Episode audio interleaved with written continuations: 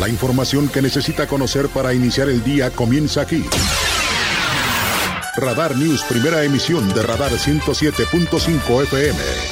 Con el periodista Aurelio Peña. Las mejores decisiones se toman estando bien informados. Política, finanzas, deportes, espectáculos, denuncia ciudadana, información vial y el rostro amable de las noticias por Radar 107.5 FM y Canal 71, la tele de Querétaro. Iniciamos. Las seis en punto de este lunes 9 de enero del año 2023. Como siempre me da mucho gusto saludarlo aquí en Radar News en esta primera emisión. Les saluda su amigo servidor Aurelio Peña y lo acompañaremos, si nos lo permite, naturalmente hasta las 9 de la mañana del día de hoy para informarle de lo más importante que ha ocurrido en Querétaro, México y el mundo. Un día importante, ¿por qué es importante? Porque digamos que hoy comienza el 2023. Regresan los niños, las niñas, maestros administrativos en educación básica a las escuelas, además de los padres de familia, además de lo que significa obviamente el regreso en instituciones educativas de educación media, media superior y superior en el estado de Querétaro. De algún modo, pues que comienza ya este 2023. Como siempre, muy amable y gracias por el favor de su compañía. Les saludo a su amigo servidor Aurelio Peña. Hasta las 9 de la mañana del diario le acompañaremos si nos lo permite para informarle de lo más importante que ha ocurrido en Querétaro, México y el mundo. Gracias a través de las redes sociales en la www.radarfm.mx, gracias en Twitter en arroba radar news 1075 y muy amable, gracias a través del Facebook en diagonal radar news QR o vía telefónica aquí en cabina, ya lo sabe usted, a través del 442-238-3803 y vía WhatsApp, mensaje de texto, audio, video. Recuerde que solamente en este espacio de noticias su denuncia, si es denuncia, en el 442 592 1075 Radar News primera emisión. En la producción digital, gracias a mi querido Pirro Hernández, como siempre, muy amable, gracias y buen día, buena semana. Gracias a Regina Martínez también en la parte técnica de la televisión y gracias a Lucía Peñanaba en la coordinación general informativa. Bueno, para el día de hoy, en este 9 de enero, hay que referir varias cosas, hay varios temas de los que también estaremos hablando, la visita de los presidentes de Estados Unidos, Joe Biden y Justin Trudeau de Canadá, a propósito del encuentro de líderes, ya están en México, ya están en México. Ayer, ayer se veía a través de los medios de comunicación un dispositivo verdaderamente impresionante. La caravana, además, que escoltaron particularmente al presidente norteamericano, que, eh, bueno, pues en, la, en el vehículo oficial del presidente norteamericano llamada La Bestia ahí el presidente López Obrador, una hora más menos de trayecto desde la IFA hasta pues el centro de Polanco en la Ciudad de México para pues empezar el día de hoy con actividades importantes. Además le comentaba de la esposa también del presidente norteamericano que pues eh, llegó eh, por el aeropuerto internacional de la Ciudad de México, la, la recibió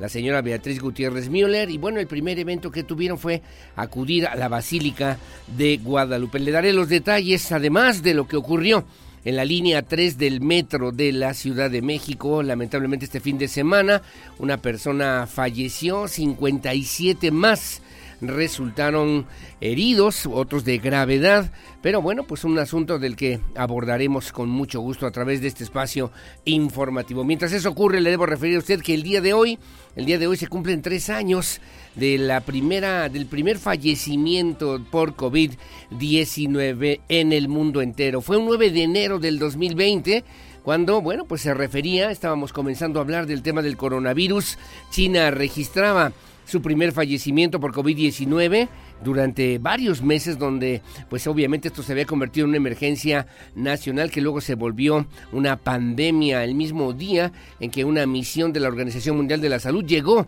a aquella nación asiática para investigar el origen del virus del COVID-19. Entonces, coronavirus, la misión de la Organización Mundial de la Salud que visitaría el mercado de Wuhan, donde se cree se originó el virus. China no había registrado muertes por COVID desde el 17 de mayo desde el 17 de mayo en, el 2000 en el 2019, pero las autoridades confirmaron el fallecimiento de una mujer. El hecho se produjo el mismo día en que una misión de la Organización Mundial de Salud llegó a la nación asiática para investigar el origen el origen del coronavirus. El deceso se produjo en la provincia de Ojebei, en el noreste del país, una zona de alrededor de 5 millones de habitantes que pues circundan la zona de Pekín, en la que está registrado un rebrote que obligó al cierre de al menos tres ciudades. Eso fue ya hace tres años. Luego le comento y casi de manera inmediata 13 millones de personas de la zona, en zonas rurales aledañas, tuvieron restricciones de manera inmediata a la movilidad. La cifra oficial de fallecimientos en China aumentó de manera sensible en pocas semanas, en pocos días, llegó incluso llegó incluso en los últimos días del mes de enero del 2020 a los 4.635 fallecimientos que el día de hoy recordaremos a propósito de este espacio de noticias. Ayer escuchaba yo algunas autoridades a propósito del regreso a clases para que los niños a los niños, las niñas regresen con cubrebocas, que sería la mejor manera, además de bien abrigados para evitar algunas enfermedades de la temporada. Así que bueno, pues el día de hoy hablando de este tema que además me parece importante y que recordamos hoy aquí en Radar News en esta primera emisión. Son las 6 de la mañana con 7 minutos. Bienvenidos, bienvenidas. Comenzamos y estas son las noticias. El resumen, Radar News.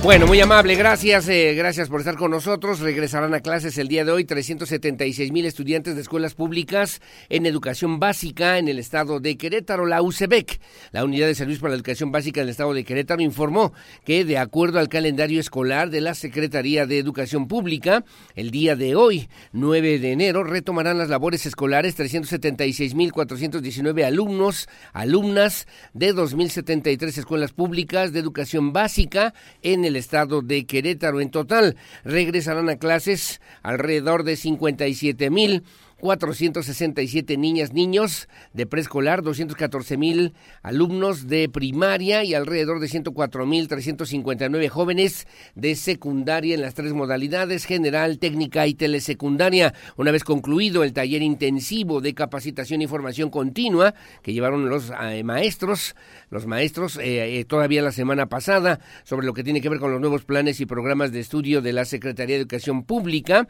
se van a reintegrar al trabajo en el aula 13.378 maestros, maestras de escuelas públicas, 2.133 de educación preescolar y 6.741 maestros y maestras de primaria, además de 4.504 de secundaria, refirió el coordinador general de la UCEBEC. Serán 611 preescolares que estarán funcionando a partir del de hoy. Hay que tener paciencia, prudencia, serenidad para poder encontrar la mejor vía. Hay que salir temprano, hay que salir sin prisas son 611 preescolares, 1087 primarias y 375 secundarias públicas en las que se retomarán las actividades escolares, además de los preescolares primarias y secundarias, eh, pues eh, particulares también en el estado de Querétaro. El regreso a clases será presencial, cuidando la salud de la comunidad educativa. Hacían la recomendación, le decía yo, de que los alumnos regresen a clases con cubrebocas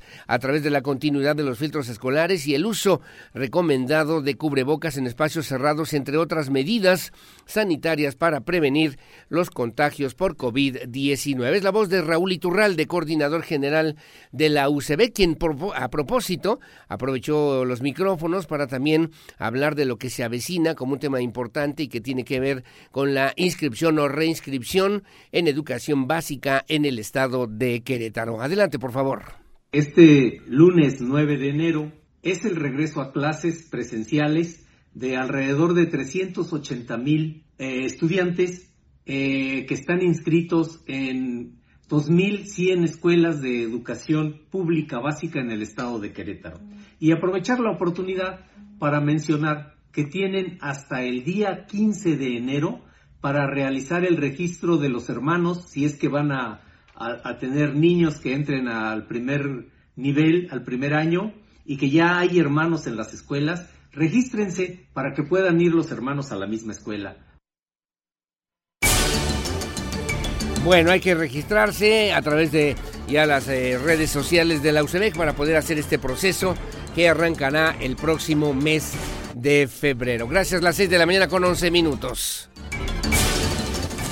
Bueno, en otro tema, también el gobernador del estado este fin de semana supervisó obras de mejoramiento urbano, esto en el municipio de Querétaro. Curi González supervisó los trabajos de rehabilitación vial en las calles de Encinos, Cedros y Ficus. Registró un avance del 84%. Facilitarán la movilidad, el desarrollo de las y los habitantes de la colonia Santa Isabel, esto en el municipio capitalino. Una inversión de 3.4 millones de pesos durante un recorrido de obra. Curi González subrayó que la suma de esfuerzos institucionales las gestiones legislativas y la colaboración la participación de los vecinos se han traducido en la materialización del proyecto que quedará concluido para principios del próximo mes de febrero del presente año, lo cual simboliza una promesa cumplida. El secretario de Desarrollo Urbano y Obras Públicas, Fernando González Salinas, explicó los alcances de esta infraestructura urbana que comprende la implementación de 441 metros de pavimento empedrado, empacado, en mortero y la construcción de 861 metros de guarnición en tres calles justamente pues de esta colonia, de esta colonia Santa Isabel aquí en el municipio de Querétaro. Así lo refirió a propósito del mejoramiento de estas obras el gobernador del estado Mauricio Curi González. Muchísimo que lo hagamos en conjunto. Es muy importante que ustedes nos ayuden, que sean muy exigentes, participativos y exigentes. Y la única forma para que nos vaya mejor es gracias a los ciudadanos en la participación ciudadana que tengamos.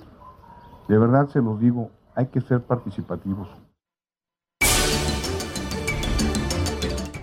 Gracias, las seis de la mañana con 12 minutos, seis doce. También este fin de semana aprovechó el gobernador del estado, Mauricio Curi González, para enviar un mensaje de Año Nuevo, mensaje del gobernador Curi, pues refiriendo sobre la importancia de ir de la mano de las y los queretanos en este año, que será, dijo, el año del despeje. Habló de varios temas, el tema de la seguridad, el tema de la movilidad, el tema de la infraestructura. El gobernador deseó además un eh, mejor año nuevo, un año nuevo lleno de salud, de prosperidad y de afecto para las y los queretanos. Seremos, dijo, una sociedad de respeto y de prosperidad, un referente para una sociedad que crece, que se eleva y se fortalece, refirió Curi González durante su mensaje que transmitió a través de las cuentas de las redes sociales del gobierno del estado. En Querétaro dijo también, seguiremos trabajando para brindar las herramientas necesarias que permitan una vida digna, feliz y de éxito a las y los ciudadanos, afirmó Curi González al emitir un mensaje en el que desea un año nuevo lleno de salud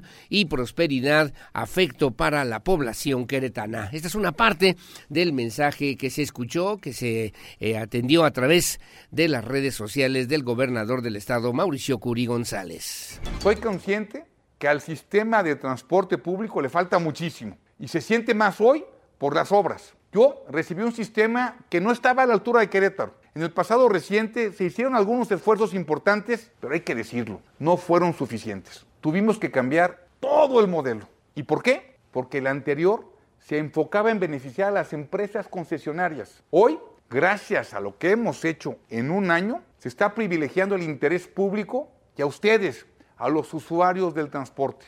Y de verdad se los digo, por supuesto que no es justificación, pero sí es una explicación. Y les hablo con mucha franqueza no puedo resolver en 12 meses un problema que lleva más de 20 años en todo el estado. Ya se están aplicando las mejoras que se van a notar cuando vuelva a la normalidad este mismo año. Vamos a tener un mejor transporte público. De eso no tengo ninguna duda. Queretanas y queretanos, el 2023 será el año del despegue. Nos va a ir muy pero muy bien. Tenemos ya una plataforma social sólida que nos permitirá cumplir nuestros anhelos y hacer realidad nuestros sueños. Seremos una sociedad de respeto y de prosperidad. Bueno, una sociedad de respeto y de prosperidad sobre el tema de las obras de Paseo 5 de febrero. Refirió que no obstante, eh, pues eh, obviamente la dimensión de esta importante obra reiteró el llamado a comprender que la decisión de ponerla en marcha cambiará la vida de las futuras generaciones. Asimismo manifestó que cuando este, esta obra termine se darán cuenta de todo lo que habrá valido la pena. Consideró que hay mucho por hacer con el sistema de transporte público, como usted ya lo escuchaba, expuso por cierto que en el pasado reciente se hicieron esfuerzos, sin embargo, dijo, no fueron suficientes, condición que obligó a esta administración estatal a cambiar todo el modelo. Anteriormente se enfocaba a beneficiar a las empresas concesionarias y gracias a lo que pues se ha hecho en un año, hoy se privilegia el interés público de las y de los usuarios del transporte público, entre otros temas que sin lugar a dudas resultan relevantes e importantes para el desarrollo de Querétaro. Las 6 de la mañana con 16 minutos. Bueno, gracias Rosendo Anaya, el secretario de Desarrollo Agropecuario, inauguró junto con la alcaldesa de Ezequiel Montes, Lupita Pérez Montes, en la feria, la feria de la carne y el vino, allá en aquella demarcación, esta feria que se realiza del 6 al 15 de enero y que toma su nombre de dos de las actividades económicas más importantes en aquella demarcación. En representación del gobernador del estado de Mauricio Curi González, el secretario de Desarrollo Agropecuario reiteró que cuentan con el apoyo para que Ezequiel Montes, a Ezequiel Montes le vaya bien y que el gran trabajo que se ha realizado para este evento, esta feria, esta feria en aquella demarcación, sea para bien de las familias y visitantes, además de otros lugares que nos visitan en el estado de Querétaro. Se calcula aproximadamente una afluencia de alrededor de 150 mil visitantes y que bueno, pues todavía hasta el próximo 15 de enero estarán las actividades artísticas, culturales, también eh, pues gastronómicas, industriales, eh, de productores cárnicos, vitivinícolas, vinícolas a todo lo que da, con toda la carne al asador, allá en el municipio de Ezequiel Montes.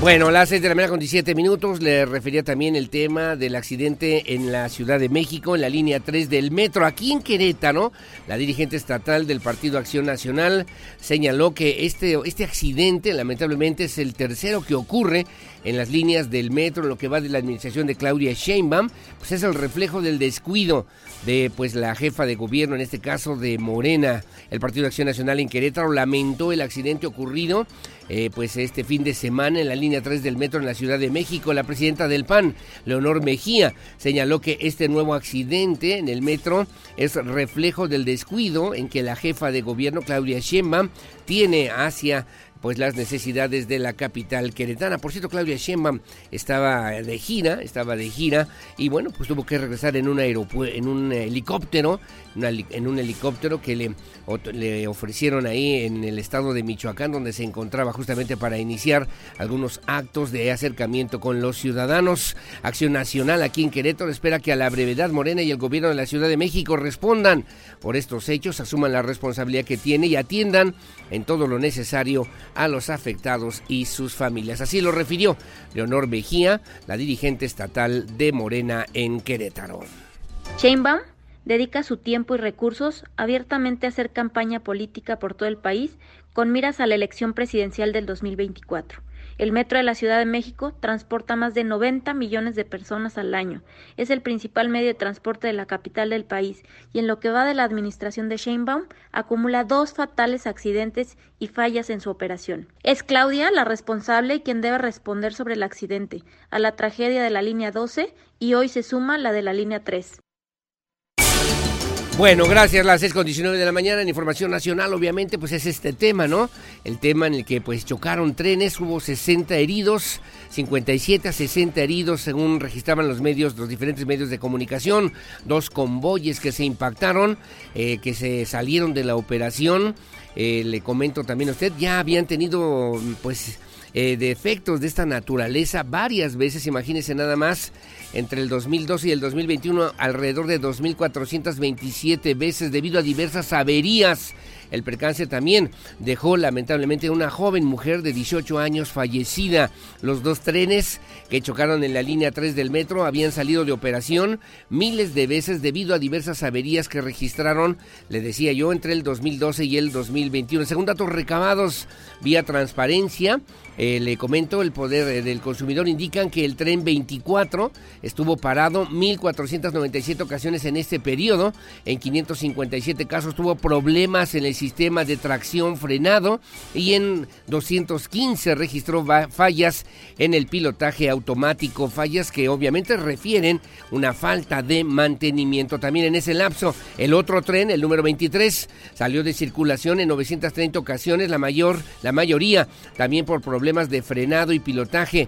Eh, le comento también, el tren 24 chocó por detrás del 23, que al parecer estaba detenido en el túnel entre las estaciones de Potrero y La Raza, en dirección hacia la eh, estación Universidad. La jefa de gobierno tuvo que regresar de manera urgente, mientras eh, Martí Batres, el, el secretario, el secretario de gobierno, pues se hizo cargo de todo, obviamente, de toda esta de este operativo allá en la Ciudad de México para atender a los eh, pues a la persona que falleció y también a las eh, personas que resultaron gravemente heridas y que refirieron además tardanza de parte de las autoridades allá en la Ciudad de México. Ayer en la tarde noche la secretaria de Gobierno Claudia Sheinbaum ofreció una conferencia de prensa donde dio los detalles actualizados al día de ayer de lo que pues eh, se registra en este tercer accidente en lo que va de la administración de la señora Claudia Sheinbaum en el sistema de transporte colectivo Metro allá en la Ciudad de México. Adelante, por favor.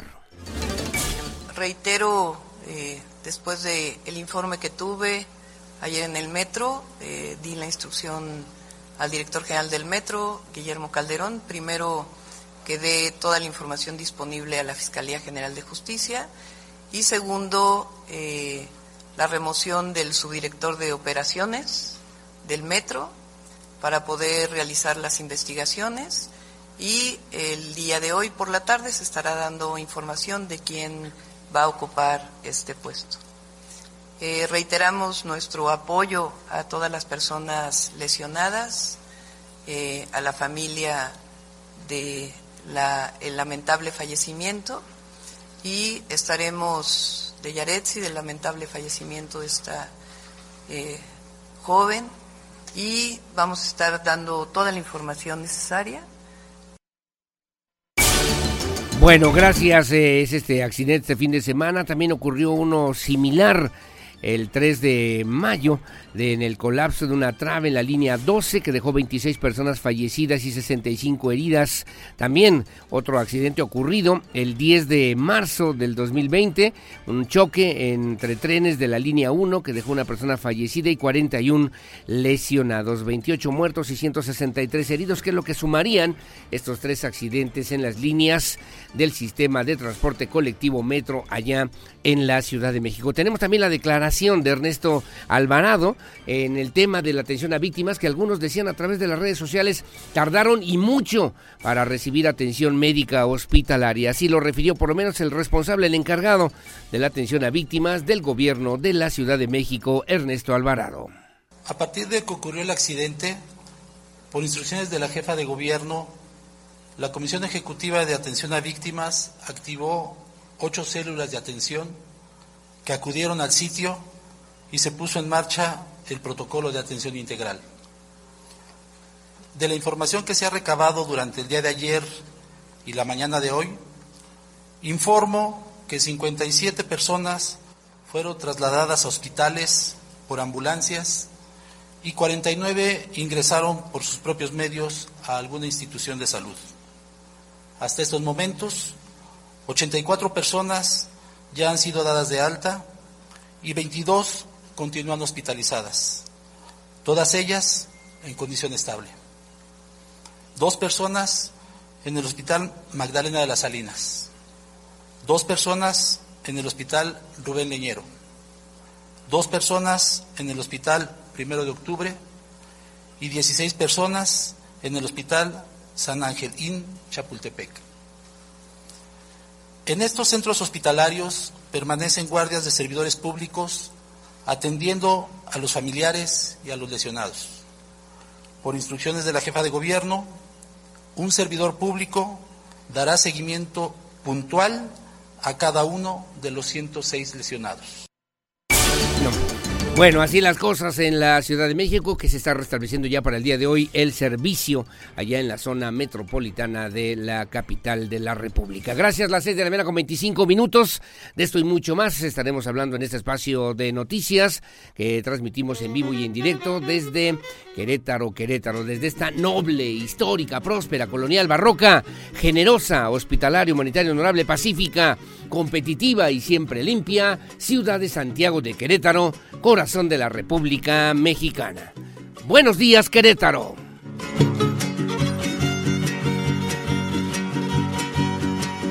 Querétaro soy, señores.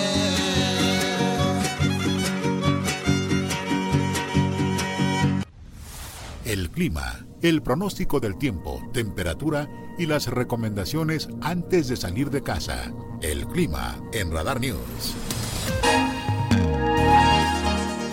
Bueno, muy amable, gracias, gracias por seguir con nosotros, eh, como siempre en este espacio informativo, muy amable, que tiene para el día de hoy, según el reporte del Servicio Meteorológico Nacional, en el clima, para que tome usted sus precauciones a propósito de este inicio de semana. Bueno, me marca, por cierto, para que tome precauciones para el día de hoy, me marca pues eh, bajas temperaturas con mucho frío, rachas de viento también considerable, probabilidad de lluvia, veo además en varios municipios eh, aquí en el estado de Querétaro, particularmente para el día de hoy, en Arroyo Seco, allá en la zona serrana del estado de Querétaro, igualmente, bueno, con una mínima de 14, una máxima de 23, igualmente lluvias en Jalpan de Serra, con una mínima de 14, una máxima de 25, y también en Landa de Matamoros, con una mínima de 10, una máxima de 23 grados centígrados o Celsius, según refiere hoy el Servicio Meteorológico Nacional, con lluvias leves o menores o de menor intensidad en San Joaquín, aunque sí con mucho frío, una mínima de 4, una máxima de 16, también con lluvias algo de sol en Colón con una mínima de 7, una máxima de 23. El resto del estado con ligera nubosidad. En el Marqués, en Amascala, 7.23, en Amealco 3.18, en Cadereyta 7.22 y también en, eh, pues en Ezequiel Montes, la mínima 7, la máxima 23. Sigo en estos municipios que estará ligeramente nublado. Pedro Escobedo, 624. Peñamiller, 1025. Me brinco a Tequisquiapan, 7 con 24. Hacia la zona de Santa Rosa y aquí en la zona metropolitana de Querétaro, 7 con 23. Y en San Juan del Río, 7 con 23. Eh, igualmente nublado, ligero. En eh, Tolimán, una mínima de 9, una máxima de 26. En Huimilpan, 3.22 y también en eh, Pinal de Amoles, en Pinal de Amoles la mínima 4, la máxima 17, ligeramente nublado, despejado para hoy, aquí en la zona metropolitana de Querétaro, particularmente en Corregidona, en el pueblito, la mínima 7, la máxima 24 y en la capital del estado también despejado para hoy, 7 la mínima, 24 grados la máxima, sí se resentirá de alguna manera debido al frente frío, justamente un poquito, un poquito de bajas temperaturas, hay que tomar precauciones, hay que ir abrigados y que, bueno, pues evitemos que estos cambios bruscos de temperatura nos afecten en nuestra salud cotidiana. A las 6 de la mañana con 23 minutos. Bueno, y a nivel nacional se esperan lluvias puntuales a fuerza en Veracruz, Tabasco, Oaxaca, Chiapas y Quintana Roo. El frente de frío, el frente número 22, se mantendrá con características de estacionario sobre el noreste del territorio nacional. Va a interactuar con la corriente en chorro subtropical, ocasionará lluvias y chubascos, descargas eléctricas y bancos de niebla en la región mencionada. Este frente dejará de afectar al final del día y por otra parte también se refiere los canales de baja presión, los canales de baja presión, bueno, pues que obviamente están generando esta situación sobre el sureste de la República Mexicana, la península de Yucatán, además de la entrada de humedad. Para el día de hoy, intervalos de chubascos o lluvias puntuales hasta de 50 milímetros en Veracruz, también en Oaxaca, Chiapas y Tabasco para el día de hoy de menor intensidad pero con probabilidad lluvias en Tamaulipas, San Luis Potosí, Hidalgo, Puebla, Campeche y Yucatán, además de lluvias aisladas en Zacatecas, Coahuila, Jalisco, Colima, Querétaro, Guanajuato, Michoacán, Guerrero, Estado de México, Ciudad de México y Tlaxcala. Continúan las muy bajas temperaturas de hasta menos 10 grados Celsius o centígrados en las zonas montañosas de Chihuahua y Durango de menos 5 a 0 grados en las zonas montañosas de Sonora, Zacatecas, Estado de México, Puebla y Veracruz y de 0 a 5 grados en las zonas montañosas de Baja California. Baja California, Coahuila, Nuevo León, San Luis Potosí, Aguascalientes, Jalisco, Michoacán, Guanajuato, Querétaro, Hidalgo, Tlaxcala, Ciudad de México y Oaxaca, según la referencia del Servicio Meteorológico Nacional. Información policiaca, Radar News.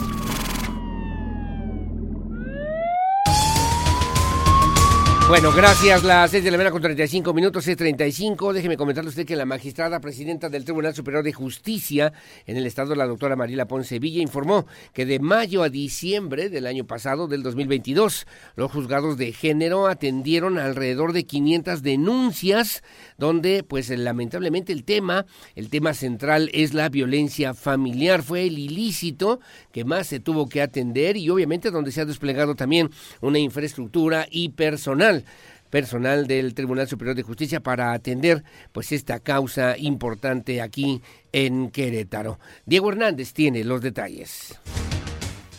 Los juzgados de género que están a cargo del Tribunal Superior de Justicia atendieron 500 audiencias de mayo a diciembre del año pasado, donde la violencia familiar fue el ilícito que más trató esta instancia del Poder Judicial, reveló la magistrada presidenta Mariela Poncevilla. son tres casos los que se conocen comúnmente en los juzgados de género. El primero, con una incidencia alta, es el de violencia familiar. El segundo es eh, violencia de género y el tercero, el feminicidio. Eh, del 30 de mayo inició el, los juzgados de género o en donde se concentraron este tipo de casos, excepto cuando llegan en, guardia, pero se retornan con las jueces de género. Tenemos un total de casi, cerramos con 500, 500 audiencias del 30 de mayo a diciembre. En diciembre no todo se conoció por el juzgado de género atendiendo al tema de guardia.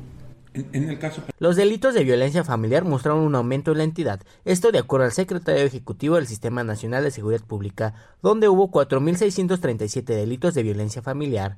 Asimismo, en el delito de violencia de género en todas sus modalidades, el secretariado reportó 685 delitos de este tipo, y en cuanto al incumplimiento de las obligaciones de asistencia familiar, fueron 695 los ilícitos captados, esto con corte a noviembre del año pasado.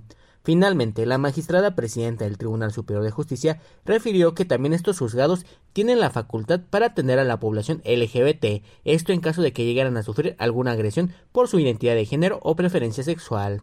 Para Grupo Radar, Diego Hernández.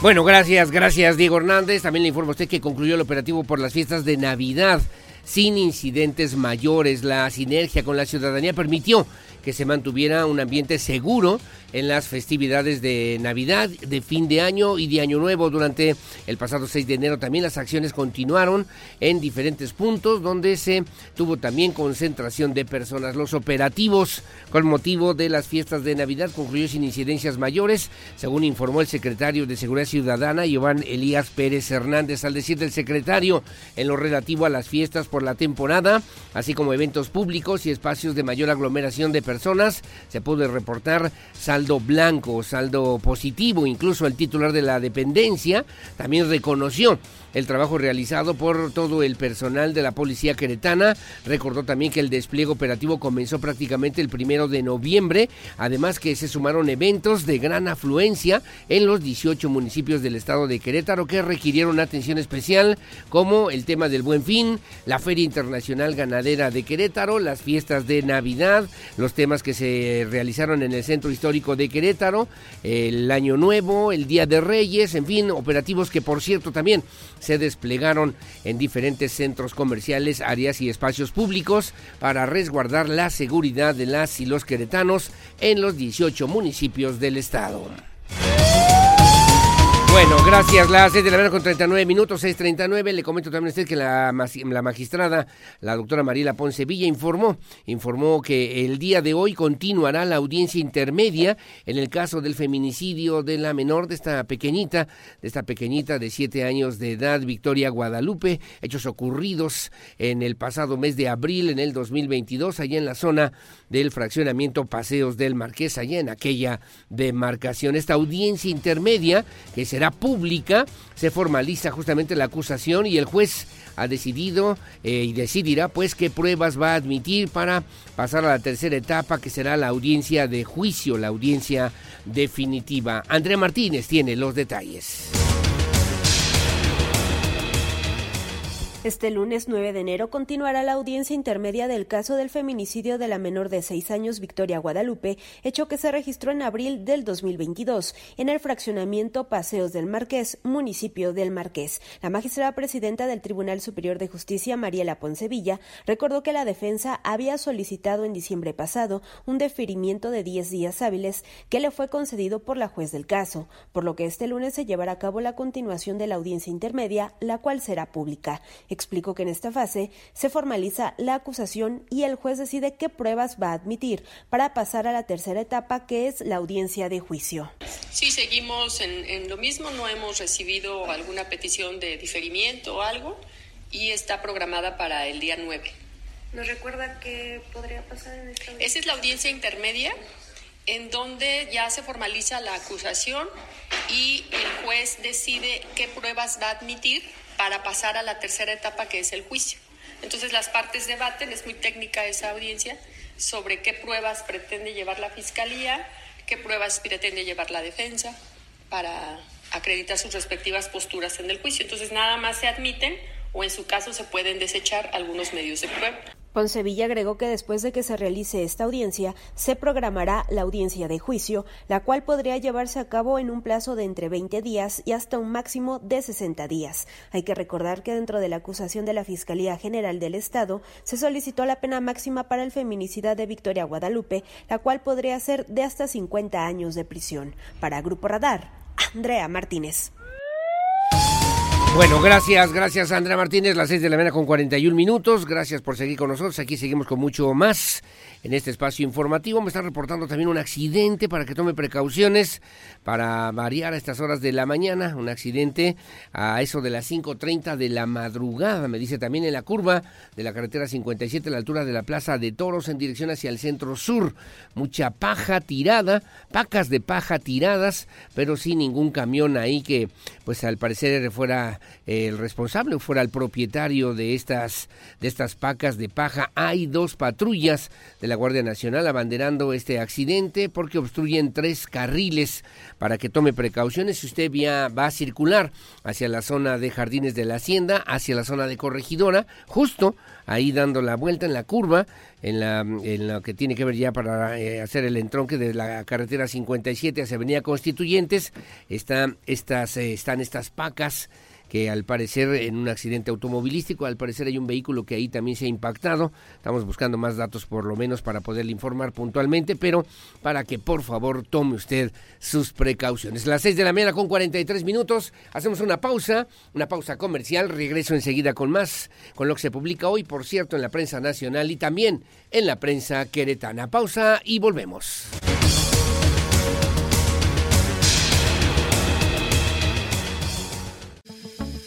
Estas son las efemérides del 9 de enero. El 9 de enero de 1880, una gran nevada destruye los estados de Oregón y Washington en Estados Unidos. Para el año de 1951 se hace la inauguración oficial de la sede de la Organización de las Naciones Unidas en Nueva York. En el año de 1988 se hace la creación del movimiento pacifista internacional Mujeres de Negro como resultado de la primera revuelta o alzamiento de las piedras Palestina contra la ocupación israelita de la región. Para 1992, la República Serbia de Bosnia se declara como República Independiente de Bosnia-Herzegovina. Para finalizar, un 9 de enero del 2020 fallece la primera persona por COVID-19 en el mundo. El hecho se produjo el mismo día en que una misión de la Organización Mundial de la Salud llegó a la nación asiática para investigar el origen del coronavirus. Para Grupo Radar, Adrián Hernández. Bueno, muy amable, gracias. Antes de pasar a lo que se publica hoy en la prensa nacional, muy amable, saludos, gracias. Que nos hace favor de sintonizarnos ya muy temprano. Lupita Mendoza, allá en Corregidora, gracias, saludos. Muy amable, eh, que tengan buen día. También a mi maestro José Antonio Ugalde, muchos saludos y gracias también, buen inicio de semana.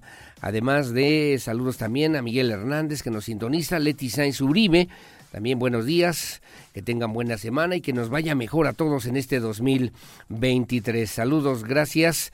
Gracias también a mi querido Luis Montes de Oca en el periódico Noticias y saludos a Alejandro Delgado, Alejandro Delgado Oscoy, que tengas un exitoso inicio de semana. Gracias igualmente para ti, mi querido Alex.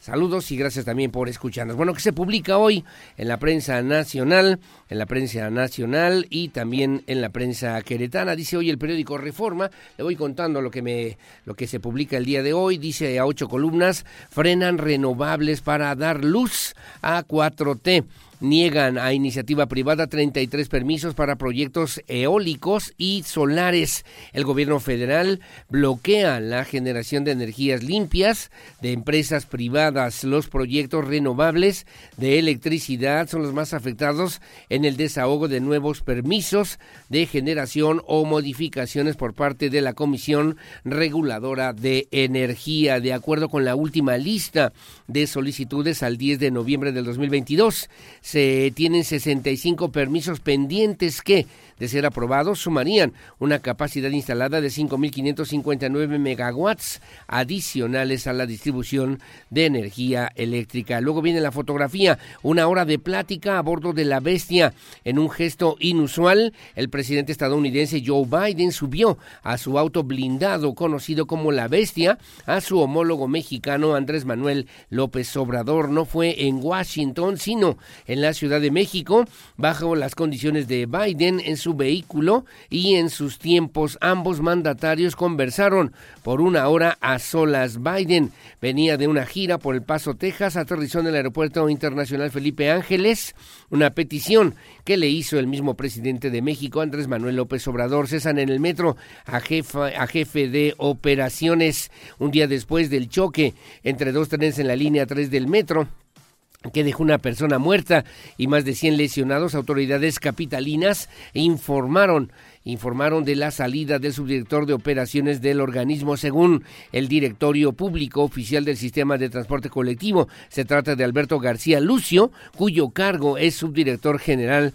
de operaciones. Quería ser gran artista, dice también hace cuatro meses Yaretsi, Adrián Hernández y David Saavedra disfrutaban su participación en Territorios Enlazados, un proyecto de creación artística en el complejo cultural Los Pinos. Ambos se conocían desde hace tres años, pues cursaron juntos el bachillerato en la prepa Justo Sierra de la Universidad Nacional Autónoma de México. Lamentablemente, lamentablemente falleció en este accidente en el tren en la Ciudad de México en el sistema de transporte colectivo Metro. Y sube a 106 el número de heridos. La cifra de lesionados por el choque de dos trenes en la línea 3 en el metro llegó a 106. Las autoridades de la Ciudad de México dijeron que 57 personas fueron trasladadas a hospitales, mientras que otras 49 personas acudieron por sus propios medios. Y también refiere la insurrección en Brasil, ahí en la fotografía en el recuadro, Miles de bolsonaristas, el expresidente brasileño, irrumpieron y causaron destrozos en el Congreso, la Corte y el Palacio Presidencial. El mandatario Lula da Silva prometió justicia y ocupó, ocupó a su predecesor y culpó, perdóneme, a su predecesor Jair Bolsonaro, quien negó ser responsable. Hay 200 personas detenidas allá en Sao Paulo, Brasil, y hoy arranca la cumbre entre los presidentes de México, Estados Unidos y Canadá. Que estén resueltas las tensiones por política energética del gobierno mexicano. Los presidentes de México, Estados Unidos y Canadá se reúnen a partir de hoy en la décima cumbre de líderes de América del Norte, lo que publica hoy el periódico Reforma a nivel nacional. En el Universal, el Gran Diario de México, dice ocho columnas, alertan diputados, costoso rezago de la Auditoría Superior de la Federación. Junta de Coordinación Política en San Lázaro ordena dar seguimiento a las auditorías entre el 2010 y el 2020 ante la posibilidad de que prescriban estos casos, estos asuntos. Pide iniciativa privada de México, Estados Unidos y Canadá, fin a diferendos entre los tres países, sobre todo en materia energética. Organismos empresariales llaman a los presidentes a solucionar la disputa. Una hora arriba de la bestia, Andrés Manuel López Obrador recibe a Joe Biden en el Aeropuerto Internacional Felipe Ángeles y sostiene una charla privada a bordo del vehículo presidencial. Muchos se preguntan, ¿no? Por cierto, ¿en qué idioma hablaron? Porque entiendo yo que el presidente López Obrador no habla, no habla inglés y Joe Biden habla, escucha, conoce algo de español, pero no habla, no habla español. Poderes de Brasil bajo asalto. Simpatizantes del expresidente Jair Bolsonaro invadieron ayer las sedes del Congreso, el Tribunal Supremo y el Palacio Presidencial en rechazo al gobierno de Lula da Silva y reclamaron, reclamando el regreso de la del ultraderechista. Las eh, instalaciones fueron recuperadas. Hay unos 300 detenidos aproximadamente, señala hoy el Universal. Y que hay funcionarios del metro ven falta de mantenimiento, cesan al subdirector de operaciones porque siga, eh, dice, para que siga la investigación por el choque en la línea 3 de este fin de semana que dejó una persona fallecida. Lo que publica hoy el periódico El Universal, el Gran Diario de México.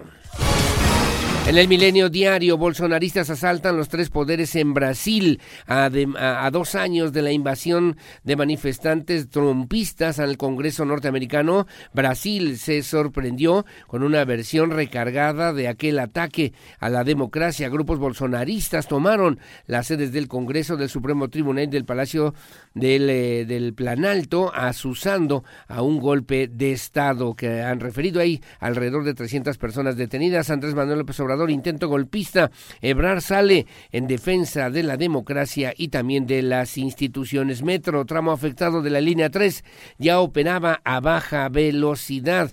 Refiere también gobernadores de Morena. Respaldaron a Claudia Sheinbaum, quien ordenó relevar al subdirector de operaciones en el sistema de transporte colectivo Metro allá en la Ciudad de México. Y finalmente dice, el gobierno federal compró marca y bienes de Mexicana en 30% de su valor original. Eduardo Barrera, representante ante ASPA, expresó agradecimiento, aunque dijo no era lo que deseábamos. La 4T resiste presiones en trampa, ratificación del Tratado de Libre Comercio con la Unión Europea, lo que publica hoy el periódico Milenio Diario.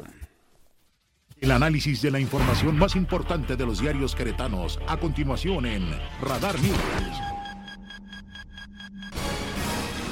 Gracias, ah, son las 6 de la mañana con 54 minutos en el diario de Querétaro, que es mi amigo Mario León Leiva, dice ocho columnas, el 2023 será el año del despegue, afirma el gobernador Mauricio Curi González, en mensaje de año nuevo, el mandatario queretano afirmó que se tendrá un mejor transporte, dice también, se invertirá más en seguridad, reconoce el gobernador, que aún hay problemas, pero no como los que se vive en otros estados de la República, darán beca de 50% a mujeres, apoyarán con inscripciones y mensualidades congeladas para bachillerato y licenciatura en 20 universidades. Buscan que la escolaridad de corregidora sea profesional. En educación básica regresan el día de hoy 376 mil alumnos. Son 2.073 escuelas de preescolar, primaria y secundaria que hoy reinician labores luego del periodo vacacional de diciembre. Investigan 11 casos de trabajo infantil. El DIF del municipio de Querétaro inició carpetas por omisión de cuidados tras detectar a 10 menores, a 10 menores expuestos, informó su titular Francisco de Ávila a propósito justamente del trabajo de menores y maltrato infantil, lo que refiere hoy el periódico diario de Querétaro, en la cuna medio siglo, refieren también temas interesantes, será mujer, ni Luis Nava ni Roberto Sosa encabezarán la fórmula del PAN al Senado, hay un compromiso nacional de que Mauricio Curi elija a los candidatos, pero en orden pre previamente definido y este consiste en que la nominación numeral uno sea mujer para el Senado de la República. Tema que cambia y modifica obviamente la geografía electoral. Le recomiendo la columna de Pedro Pablo Tejada, Pedro y los Lobos, el gran ejército, cuando la orden precisa, la inteligencia del ejército mexicano y sus fuerzas especiales es eh, quirúrgica, muy lejos de las sesudas interpretaciones políticas. Los militares dieron muestra de su amplia efectividad en la detención de Ovidio Guzmán López, uno de los tres hijos de El Chapo Guzmán. Dice hoy en la columna que se publica en el periódico de Diario de Querétaro que escribe mi amigo Pedro Pablo Tejada. El periódico Noticias, la verdad de cada mañana dice a ocho columnas, el 2023 será el despegue, afirma el gobernador. De la mano de las y los queretanos nos irá muy bien en el mensaje el gobernador Curi González al emitir este, este mensaje en el que deseó un año nuevo lleno de salud, prosperidad y afecto a la población del estado. Aseguró que el 2023 será el año del despegue. Nos va a ir muy, pero muy bien. Tenemos ya una plataforma social sólida que nos permitirá cumplir nuestros anhelos y hacer realidad nuestros sueños, refirió el gobernador Curi González. Derribó un poste de la Comisión Federal de Electricidad en la carretera a Montenegro. Tras el percance, un camión fue abandonado eh, por el operador antes de que alguna autoridad arribara para tomar conocimiento de estos hechos. Inicia labores más de 2.000 escuelas públicas. Hoy regresan a las escuelas 376.420 alumnos de educación básica, a las más de 2.000 escuelas públicas en la entidad tras haber concluido el periodo vacacional de fin de año, según informó el coordinador general de la UCB, Raúl Iturralde Olvera. Choque en jardines de la Hacienda sin lesionados, un aparatoso choque entre dos vehículos se registró ayer en la colonia Jardines de la Hacienda, al parecer por la falta de precaución al cruzar las vialidades, aunado al exceso de velocidad, fue lo que ocasionó el accidente entre la calle Hacienda Grande y Hacienda Lira, involucrando a dos camionetas que se encontraron al no ceder el paso. Los conductores resultaron ileso. Y Van Gogh Dreams, adentrarse al arte, dice la nota de Daniela Montes de Oca, adentrarse al arte nunca fue tan fácil. Con la expo Van Gogh Dreams, literalmente puedes entrar al las pinturas del gran artista, apreciarlas a detalle, ya sean en las réplicas, proyecciones, muestras en 3D y hasta en la realidad virtual. Dice también el día de hoy, el día de hoy, eh, pues en el periódico Noticias, la verdad de cada mañana. Bueno, rápidamente y gracias. Cuando son las 6.58 en el periódico AM de Querétaro, que dije mi amigo Miguel Ángel Flores, consolidarán relación México-Corea. En, en, entrevista con Carlos Peñafiel, el diplomático queretano, y afirmó, y además es embajador de México en Corea, que se cuenta con un proyecto, con un proyecto para fortalecer el intercambio comercial entre ambas naciones. Guillermo Ochoa rescata empate y luego también dice bolsonaristas asaltan el Congreso en Brasil como un crédito automotriz. En México, 60% de las personas que adquieren un vehículo nuevo o usado lo hacen a través de un financiamiento, lo que publica hoy el periódico AM de Querétaro. Bueno, muy amable, gracias. Son las 6.59 de la mañana. Hacemos una pausa, hacemos una pausa, regresamos enseguida con más aquí en Radar News en esta primera emisión. Su opinión siempre la más importante. Tome precauciones, salga con tiempo, abrigue bien a los niños, a las niñas, que lleven cubrebocas en este lunes 9 de enero del 2022 con el regreso a clases y el pues el inicio ya formalmente de las actividades económicas, sociales, productivas aquí en el estado de Querétaro en este 2023. Hacemos una pausa, su opinión siempre la más importante, regresamos enseguida con más.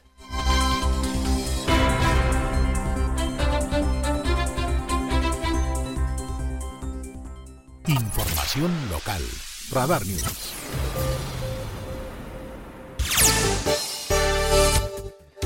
Bueno, gracias, gracias, eh, gracias por seguir con nosotros. Eh, le comento, eh, déjeme decirle nada más rápidamente sobre el día de hoy sobre el día de hoy y bueno pues obviamente también eh, llamar justamente a lo que significa pues esta propuesta esta propuesta para que podamos tener un mejor un mejor año.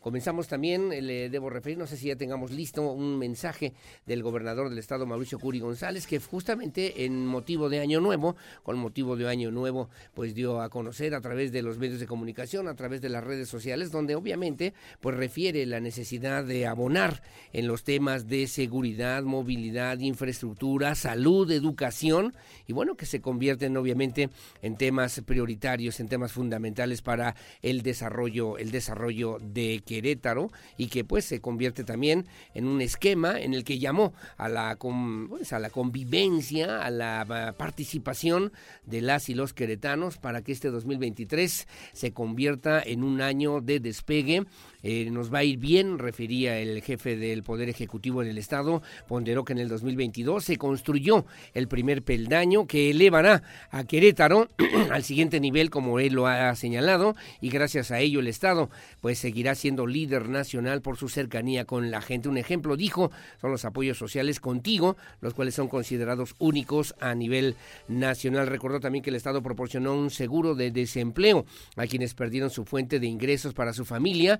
Se apoya con dinero en efectivo a mujeres que viven con carencias. Destacó el inicio que el inicio de su administración los hospitales del Estado tenían el 40% de abasto de medicinas y actualmente han llegado al 90%. Remarcó la tarifa especial del transporte público que, es de dos pesos, la más baja en todo el país para estudiantes, adultos mayores, personas con discapacidad, además del otorgamiento de tablets gratuitas o tabletas gratuitas para jóvenes a fin de que puedan y conectarse al mundo. Vamos a escuchar el mensaje del gobernador del estado, Mauricio Curi González, mensaje de Año Nuevo a propósito de lo que significan los retos y desafíos para las y los queretanos y que obviamente se estarán integrando en los mismos esquemas que plantea el gobierno del estado de Querétaro. Hola, ¿cómo están? Pues empezamos un nuevo año y vienen buenas noticias para nuestros hogares. Se renueva la esperanza de la mano de nuestras familias, nuestros amigos y nuestros afectos. Las y los queretanos somos bien solidarios, comprensivos, damos cobijo y tendemos una mano a aquel que lo necesita. Estudiamos y trabajamos. Por eso no esperamos a que nadie nos regale nada. Nuestro futuro lo construimos y este va a ser un año de logros. En el 2022 construimos el primer peldaño que nos va a elevar al siguiente nivel. Hoy somos el estado líder del país en estar contigo, cerca de ti, de tus necesidades. Tenemos apoyos sociales únicos en todo México. Damos, por ejemplo, un seguro de desempleo a aquel que perdió la fuente de ingresos para su familia. Apoyamos con dinero en efectivo a mujeres que viven con carencias. Aquí, aquí sí tenemos escuelas de tiempo completo. Ofrecemos alimentación gratuita en colonias a quien lo requiera con comedores dignos. Nuestros hospitales hoy tienen 90% de abasto de medicina. Cuando empezó mi administración, andaban en los 40. Pero por supuesto que voy por ese 10% que nos falta. A los estudiantes, a los adultos mayores y a las personas con discapacidad se están beneficiando con una tarifa especial del transporte público de tan solo dos pesos. Es la más baja de todo el país. Nuestras y nuestros jóvenes están recibiendo tablets gratuitas para que puedan estudiar y se puedan conectar al mundo. Somos un gobierno solidario. Ponemos a las personas en el centro de toda nuestra atención.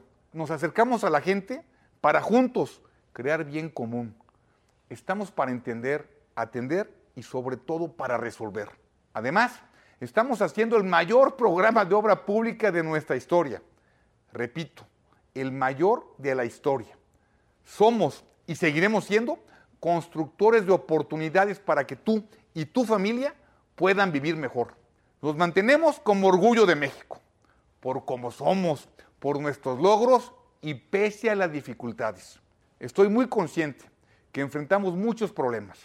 Yo vivo aquí, también mi familia. Aquí tengo mi hogar y sé que la economía nacional no está bien y que tenemos que estirar el gasto. Vamos a seguir trabajando para darte el empleo que mereces. Por supuesto que sé que todavía hay problemas de inseguridad. No como en el país, no como en otros estados, pero no importa, porque nosotros vivimos aquí. Vamos a seguir invirtiendo en tecnología, equipamiento y formación de policías confiables. Estaremos mejor.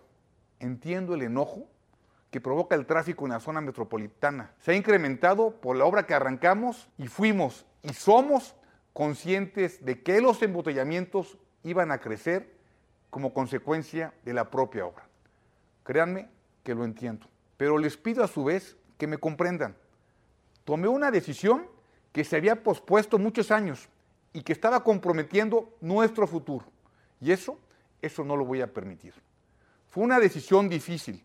Es duro ver lo que padecemos, pero iba a ser mucho más duro condenar a nuestras hijas e hijos a un futuro de mediocridad y de estancamiento. Hice lo que me comprometí a hacer. Créanme, cuando termine la obra, habrá valido la pena. Falta menos y viviremos mejor.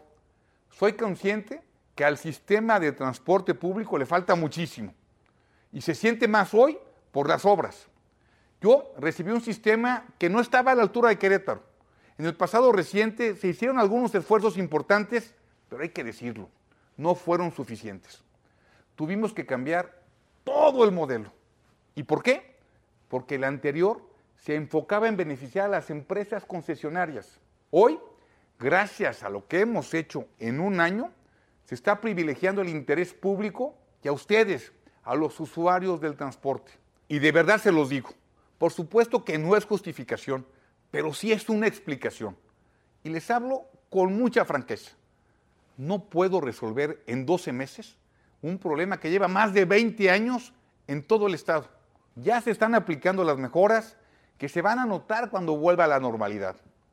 Este mismo año vamos a tener un mejor transporte público. De eso no tengo ninguna duda. Queretanas y queretanos, el 2023 será el año del despegue. Nos va a ir muy, pero muy bien. Tenemos ya una plataforma social sólida que nos permitirá cumplir nuestros anhelos y hacer realidad nuestros sueños. Seremos una sociedad de respeto y de prosperidad. Un referente de una sociedad que crece, se eleva y se fortalece. Seguiremos dando a quien lo solicite las herramientas para tener una vida digna, feliz y de éxito. Cerremos filas, redoblemos la fe, el amor y la empatía. Vendrán tiempos mejores, pese a los desafíos, pese a los problemas. Nuestra determinación es mayor que cualquier adversidad. Vendrán tiempos mejores.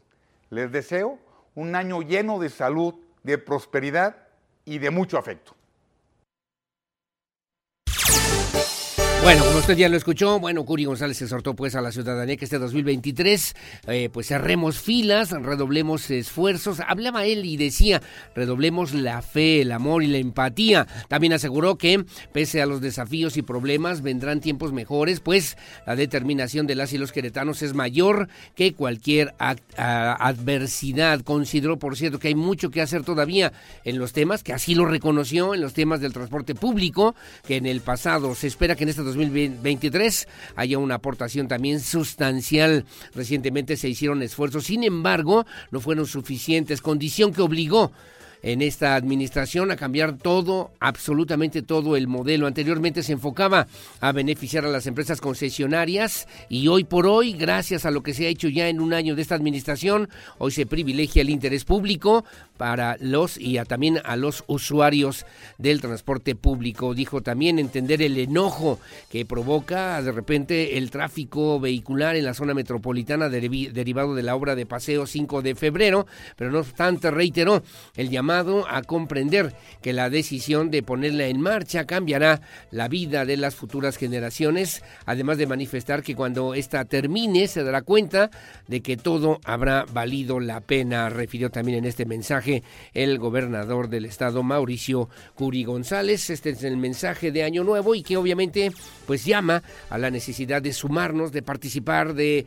señalar, de, de construir un mejor futuro para las y los queretanos. Las 7 de la mañana con 13 minutos. Bueno, déjeme comentarle también que Magis, eh, Magis Alcocer está lista justamente con lo que tiene que ver con este primer balance al arranque de este 2023, de lo que tiene que ver con la obra de Paseo 5 de febrero y que obviamente pues señala lo que se está haciendo de parte de la Secretaría de Obras Públicas del Gobierno del Estado de Querétaro en esta importante vialidad aquí en la zona metropolitana de Querétaro. Es Magis Alcocer, Magis Alcocer vocera justamente del Gobierno del Estado para pues pues, dar cuenta y detalle del avance, del desarrollo de la obra Paseo 5 de febrero. Adelante, por favor. Contigo seguimos construyendo la obra más importante del Querétaro moderno. Hola, soy Magis Alcocer y estamos retomando estas vocerías para platicarte cómo van los trabajos en Paseo 5 de febrero. En este momento estamos construyendo los pilotes, que son como los cimientos de una casa. Es lo más tardado, pero también lo más importante. A lo largo de todo el paseo tendremos aproximadamente 90 kilómetros de pilotes. más o menos lo que miden 90 canchas de fútbol y tendrá más de 4.700 estructuras. De este proceso vamos aproximadamente a la mitad. Hoy lunes 9 de enero es el regreso a clases en todos los niveles. Organiza tus tiempos antes de salir de casa. Tener una movilidad más ágil depende de todos. Recuerda también que la entrada para las escuelas cercanas a 5 de febrero cuentan con 15 minutos de tolerancia. Te invito a que permanezcas en contacto a través de los canales y cuentas oficiales de Gobierno del Estado y nuestro Crobot, porque hoy seguimos juntos adelante. Muchísimas gracias.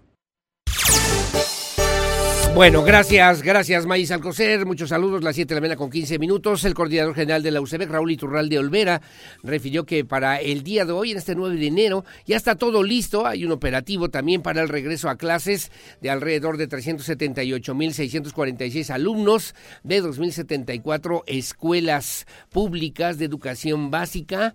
Recordó también que ante el alza de contagios de COVID-19 a nivel nacional es recomendable para las y los estudiantes y maestros utilizar el cubrebocas en espacios cerrados y evitar el riesgo de que se registren brotes de dicha enfermedad. Además, obviamente, del regreso también de los alumnos, estudiantes, maestros administrativos de las escuelas particulares aquí en el estado de Querétaro. Andrea Martínez tiene los detalles.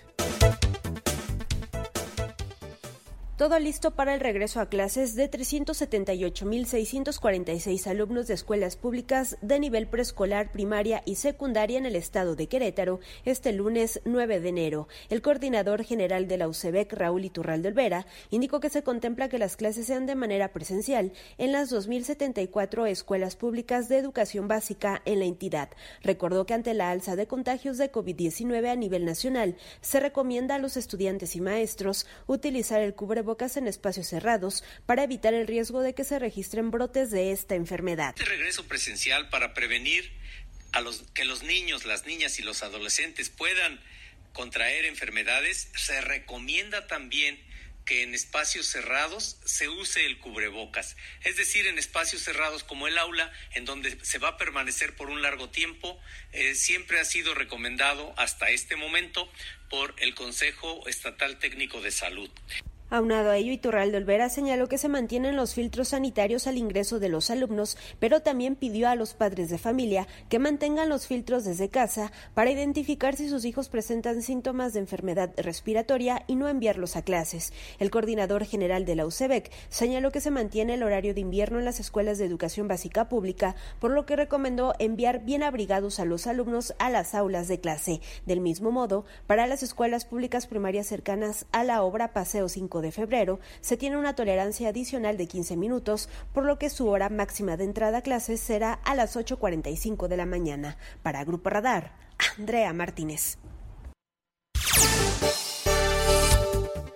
Bueno, gracias, eh, gracias eh, como siempre como siempre, en este espacio informativo y que obviamente también atentos en este operativo que por cierto también se está coordinando con las autoridades tanto de Protección Civil como de la Secretaría de Seguridad Pública Municipal y Secretaría de Seguridad Ciudadana para el regreso a clases, además de la Secretaría de Movilidad. Como siempre, muy amable. Gracias. Por cierto que Rodrigo Vega Maestres, el secretario de Movilidad en la capital queretana, informó que se está analizando ya el cambio y hay que tomarlo en cuenta a propósito del inicio de este nuevo año el cambio de sentido en vialidades en la delegación Santa Rosa Jauregui. Es un proyecto, dijo también el funcionario municipal, que aún se encuentra en la etapa de socialización entre los habitantes de aquella zona allá en Santa Rosa Jauregui. La idea es hacer más funcional, sobre todo la circulación vial, que así lo comentaba el funcionario, y que con ello, pues obviamente, se puedan atender también estas demandas del crecimiento, del desarrollo allá en Santa Rosa Jauregui. Eh, Alejandro Payán tiene los detalles. La Secretaría de Movilidad en la capital ya analiza el cambio de sentido en vialidades en la delegación Santa Rosa Jauregui. El proyecto aún se encuentra en la etapa de socialización con los habitantes de esta zona, informó el titular de la dependencia, Rodrigo Vega Maestre. Por eso nos hemos eh, retrasado un poco en algunas otras eh, dispositivos o, trabajos porque finalmente requieren de personal en campo que, esté ahí presente por lo menos un tiempo en, lo que la gente se, se adecua a estos cambios. ¿En qué calle es donde se ha propuesto y... Sí, prácticamente es toda la cabecera municipal de, Santa Rosa Jauregui. Eh, es el, el, par vial eh, del acceso. La reforma y la... Es este... No, recuerdo el, nombre de las calles, pero la que va al, al, Bicentenario. Y, y, a la delegación, las, que son el par vial, y las otras las transversales. Entonces, ese es en la cabecera municipal es donde estamos revisando el, dispositivo. Destacó que el trabajo se estaba realizando en esta delegación a petición del delegado, quien pidió un análisis sobre el estado actual de las vialidades y cómo puede influir de mejor manera, por lo que se hizo este proyecto del cambio de sentidos que se compartió y está en una etapa de socialización. Para Grupo Radar, Alejandro Payán. Bueno, muy amable, gracias, gracias. Las 7 de la mañana con 20 minutos, 7.20. Gracias por seguir con nosotros, muchos saludos. Gracias también a Felipe Rojas, que nos hace favor de sintonizarnos. Igualmente, saludos a Alejandro Guillén, allá eh, que también nos eh, escucha todas las mañanas, muy amable. Gracias a don Jorge Ayala, gracias, saludos. Que tengan buen día, don Higinio Domínguez. Don Higinio Domínguez, gracias también a don Víctor Landgrave. Como siempre, gracias también por los comentarios. Y luego también aquí en la a través de nuestro WhatsApp en el 442-592-1075 me comentan también, buenos días, señor. Muy bonito el mensaje, el mensaje del gobernador, pero ya tenemos seis días sin agua, sin agua, esto en la zona de Lindavista. Y eh, pues vendemos alimentos, eso, eso no le preocupa, vivimos al día, pero eso sí, ya llegó el recibo y además de 800 pesos, le repito, muy bonito el mensaje del gobernador, pero no tenemos agua en la colonia Linda Vista. Ojalá me pueda decir exactamente en dónde para turnarlo a la Comisión Estatal del Agua FER. FER me dice de esta forma en esta mañana aquí en Radar News en esta primera emisión. Hacemos una pausa, son las 7 de la mañana con 21 minutos, 7.21. Hacemos una pausa comercial, regresamos enseguida con más aquí en esta primera emisión. Además con lo que el día de hoy es la información deportiva con mi compañero y amigo, colega periodista Víctor Monroy. 721 pausa y volvemos.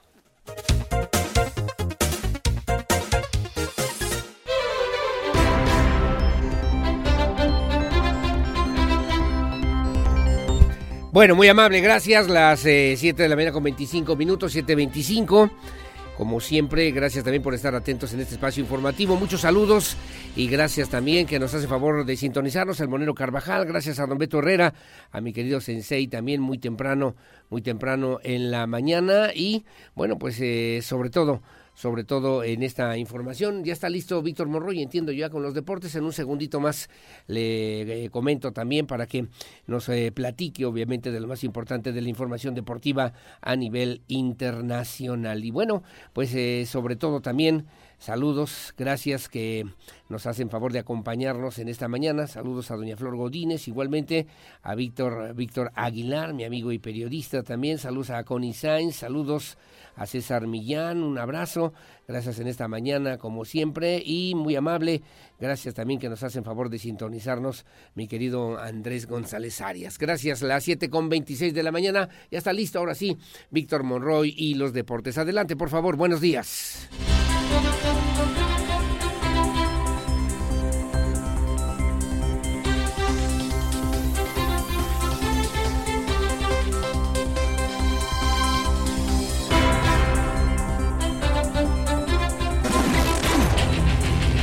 Goles, estadísticas, pasión, victorias, empates, derrotas y todo lo que acontece en el mundo deportivo con Víctor Monroy en Radar Sports.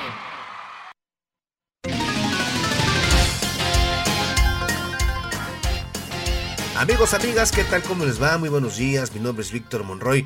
Estas son las noticias deportivas en esta mañana de lunes.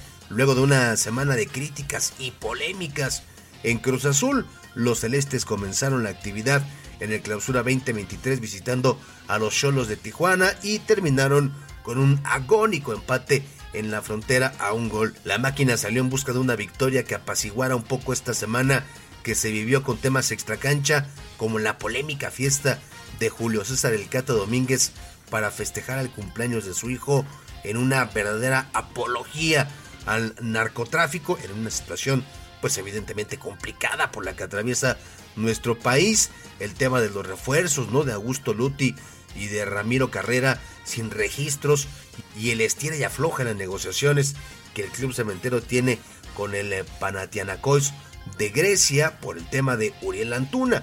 Y bueno, pues después de este empate a uno, Raúl El Potro Gutiérrez, director técnico de Cruz Azul, optó por evadir el tema del Cata Domínguez, que por cierto fue marginado de la jornada 1 ante Tijuana tras esta polémica fiesta que le organizó a su hijo. Y el, bueno, pues el técnico de Cruz Azul amagó incluso con terminar su conferencia de prensa posterior al empate a uno ante Cholos, si no era cuestionado acerca del juego en el Estadio Caliente. La voz de Raúl El Potro Gutiérrez. Hoy tuvimos un partido muy complicado, creo que solitos nos metimos en líos y lo que hizo el equipo en el segundo tiempo es a lo que estamos aspirando. Entonces, me parece que, que, hoy es el partido. Hoy vengo a una conferencia de prensa a hablar del partido. Si me quieren preguntar del partido, está perfecto. Si no, pues aquí la terminamos. Este, creo que hoy el equipo hizo un esfuerzo de más, innecesario.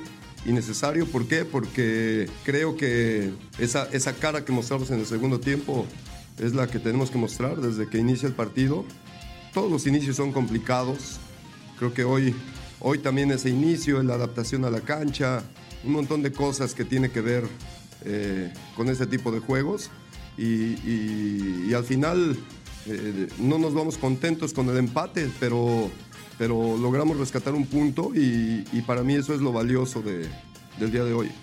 En otro resultado, de manera contundente, el equipo de los Tigres del Universitario de Nuevo León inició con el pie derecho el clausura 2023 al golear tres goles por cero el conjunto del Santos Laguna en la comarca. Impulsados por Dani Alves, los Pumas debutaron con el pie derecho en el clausura 2023 tras remontarle dos goles por uno al conjunto de los Bravos de Juárez con goles de Eduardo Salvio y Juan Ignacio Dineno, esto en el Estadio Olímpico Universitario. En otros resultados, el América empató a cero goles con los Gallos Blancos del Querétaro que con este resultado, con este eh, empate que se dio a cero goles la noche del sábado, bueno, pues Querétaro llegó a 47 partidos sin ganar fuera de casa, racha que comenzó desde el eh, inconcluso clausura 2020.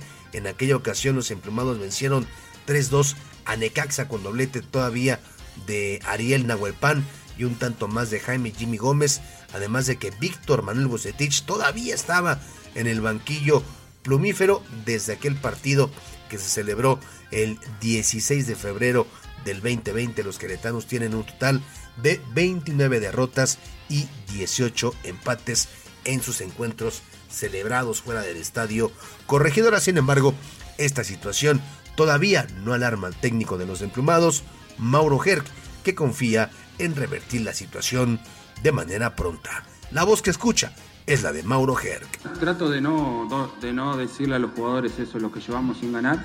Hoy veníamos a jugar un partido inteligente, creo que lo hicimos.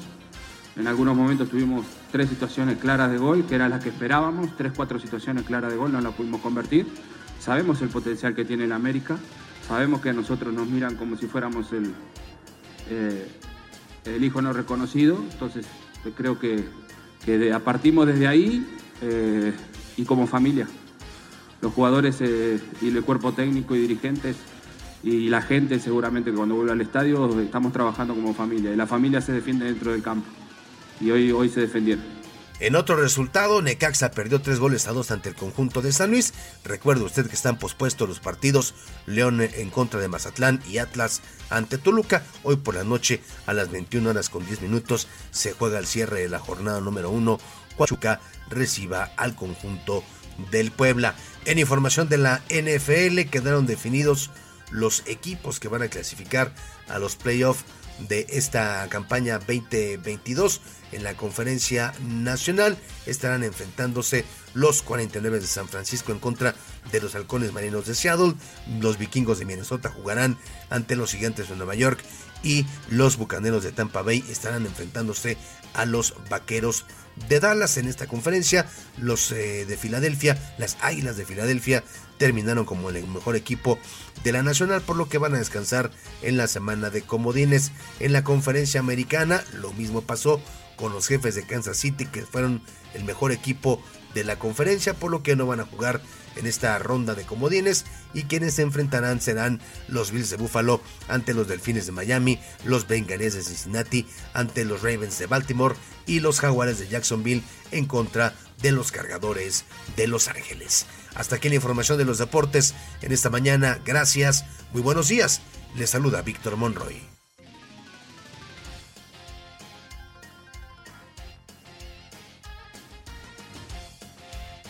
Bueno, gracias, gracias mi querido Víctor Morroy, quien más sabe de los deportes justamente aquí en Radar News, en esta primera emisión y como siempre también atentos a esta información deportiva. Y decía, ¿no? Y el director técnico del, equipo de Gallos decía, oye, si me van a preguntar del partido, aquí estoy. Si no, mejor hablamos de otra cosa, ¿eh? Así es de que, pues bueno, de repente así ocurren este tipo de situaciones, pero hay que entender también que los medios de comunicación obviamente lo que quieren es conocer y saber qué hay detrás de todo lo que significa. De repente la visión que algunos pueden tener sobre, en particular, ¿no? Un partido, un encuentro de fútbol, pero hay mucho más que lo que se ve de repente solamente al ras de la cancha. A las 7 de la mañana con 34 minutos, 7.34.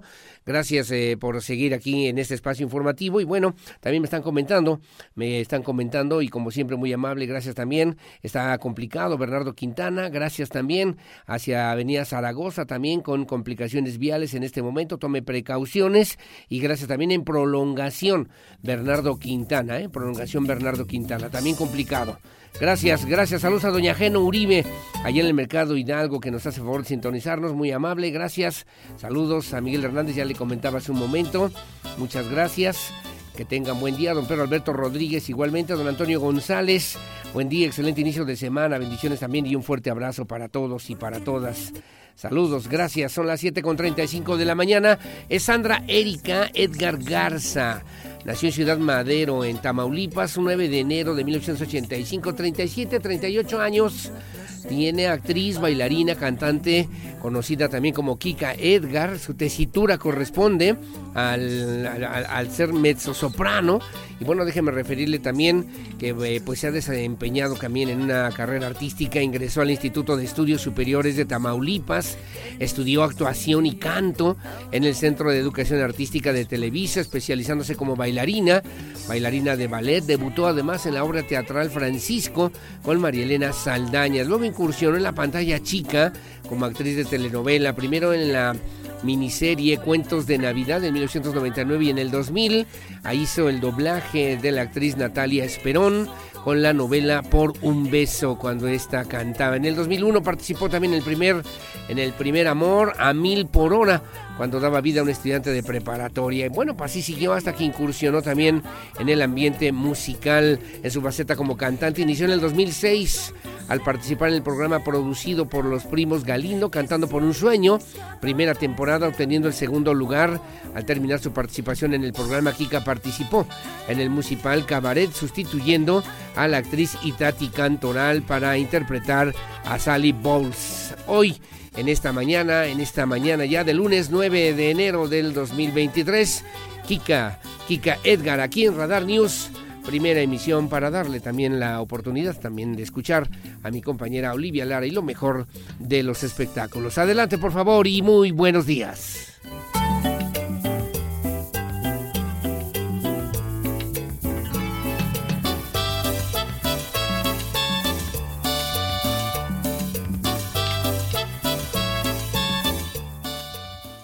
La opinión Radar News. Bueno, arrancamos el año 2023 y obviamente en esta reestructura de las participaciones y colaboraciones especiales para Radar News, agradezco infinitamente que esté con nosotros vía telefónica mi querido Alfonso Poncho Rodríguez, abogado, obviamente sobre temas que son importantes, que son trascendentes también para la historia, la construcción, la colectividad y sobre todo desde la perspectiva del ámbito jurídico, pues tener una visión también clara y puntual de los diferentes temas que acontecen en nuestro país a nivel nivel internacional y también aquí en Querétaro. Mi querido Poncho Rodríguez, ¿cómo estás? Buenos días. Aurelio y Ello Peña, pues aquí seguimos con toda la alegría iniciando el año lleno de, noticias. Y, si me permites, antes de comenzar con dos temas cruciales, yo quisiera mandarle un abrazote a mi amigo Luis Bernardo González Cepeda eh, y a todo el grupo de colonias de la Federación de Colonias este, eh, gente que chambea durísimo, durísimo, y hoy vamos a hablar un poco de lo que es trabajar. Y qué importante, Aurelio Peña, es trabajar con gusto. En este, en este orden de ideas, este, pues además de mandarles un abrazo a, a, mis, este, a mis queridos amigos de, de la Federación de Colonias Obreras y a mi amigo Luis Bernardo González, este, eh, quisiera yo hablar de lo que es el síndrome de desgaste laboral, el síndrome de burnout, el síndrome de burnout, que mis amigos de la Federación de Colonias no padecen porque, porque la verdad es que gente que trabaja con gusto. Pero fíjate, ello, qué importante, qué importante es trabajar sin tener una serie de presiones que van provocando desgaste. Burnout significa quemado. El síndrome del trabajador quemado, síndrome de burnout. Es, esto derivó en el año de 2018 en una norma oficial mexicana que es una, un lineamiento para todos los centros de trabajo, en este caso, que es la norma 35. Y tiene como objetivo establecer los elementos para analizar, eh, identificar, prevenir factores de lo que llamamos riesgo psicosocial. Fíjate, riesgo psicosocial. ¿Y cuál? ¿Sí? Sí, dime, dime, dime. No te escucho, que los, riesgos principales psicosociales están originados, pues, por una deficiente organización y por un entorno social negativo. De pronto también, no solo en las empresas, sino en oficinas de gobierno se, se, da esto, ¿no? Y estos riesgos psicosociales afectan, y está comprobado científicamente, la salud física, psíquica y social del trabajador. Y estos son cinco que tienen eh, de acuerdo a la Organización eh, Internacional del Trabajo, son cinco factores que se tienen identificados. Uno es el estrés o la tensión nerviosa. Es el más global porque es una respuesta general a todos los otros factores psicosociales, ¿no?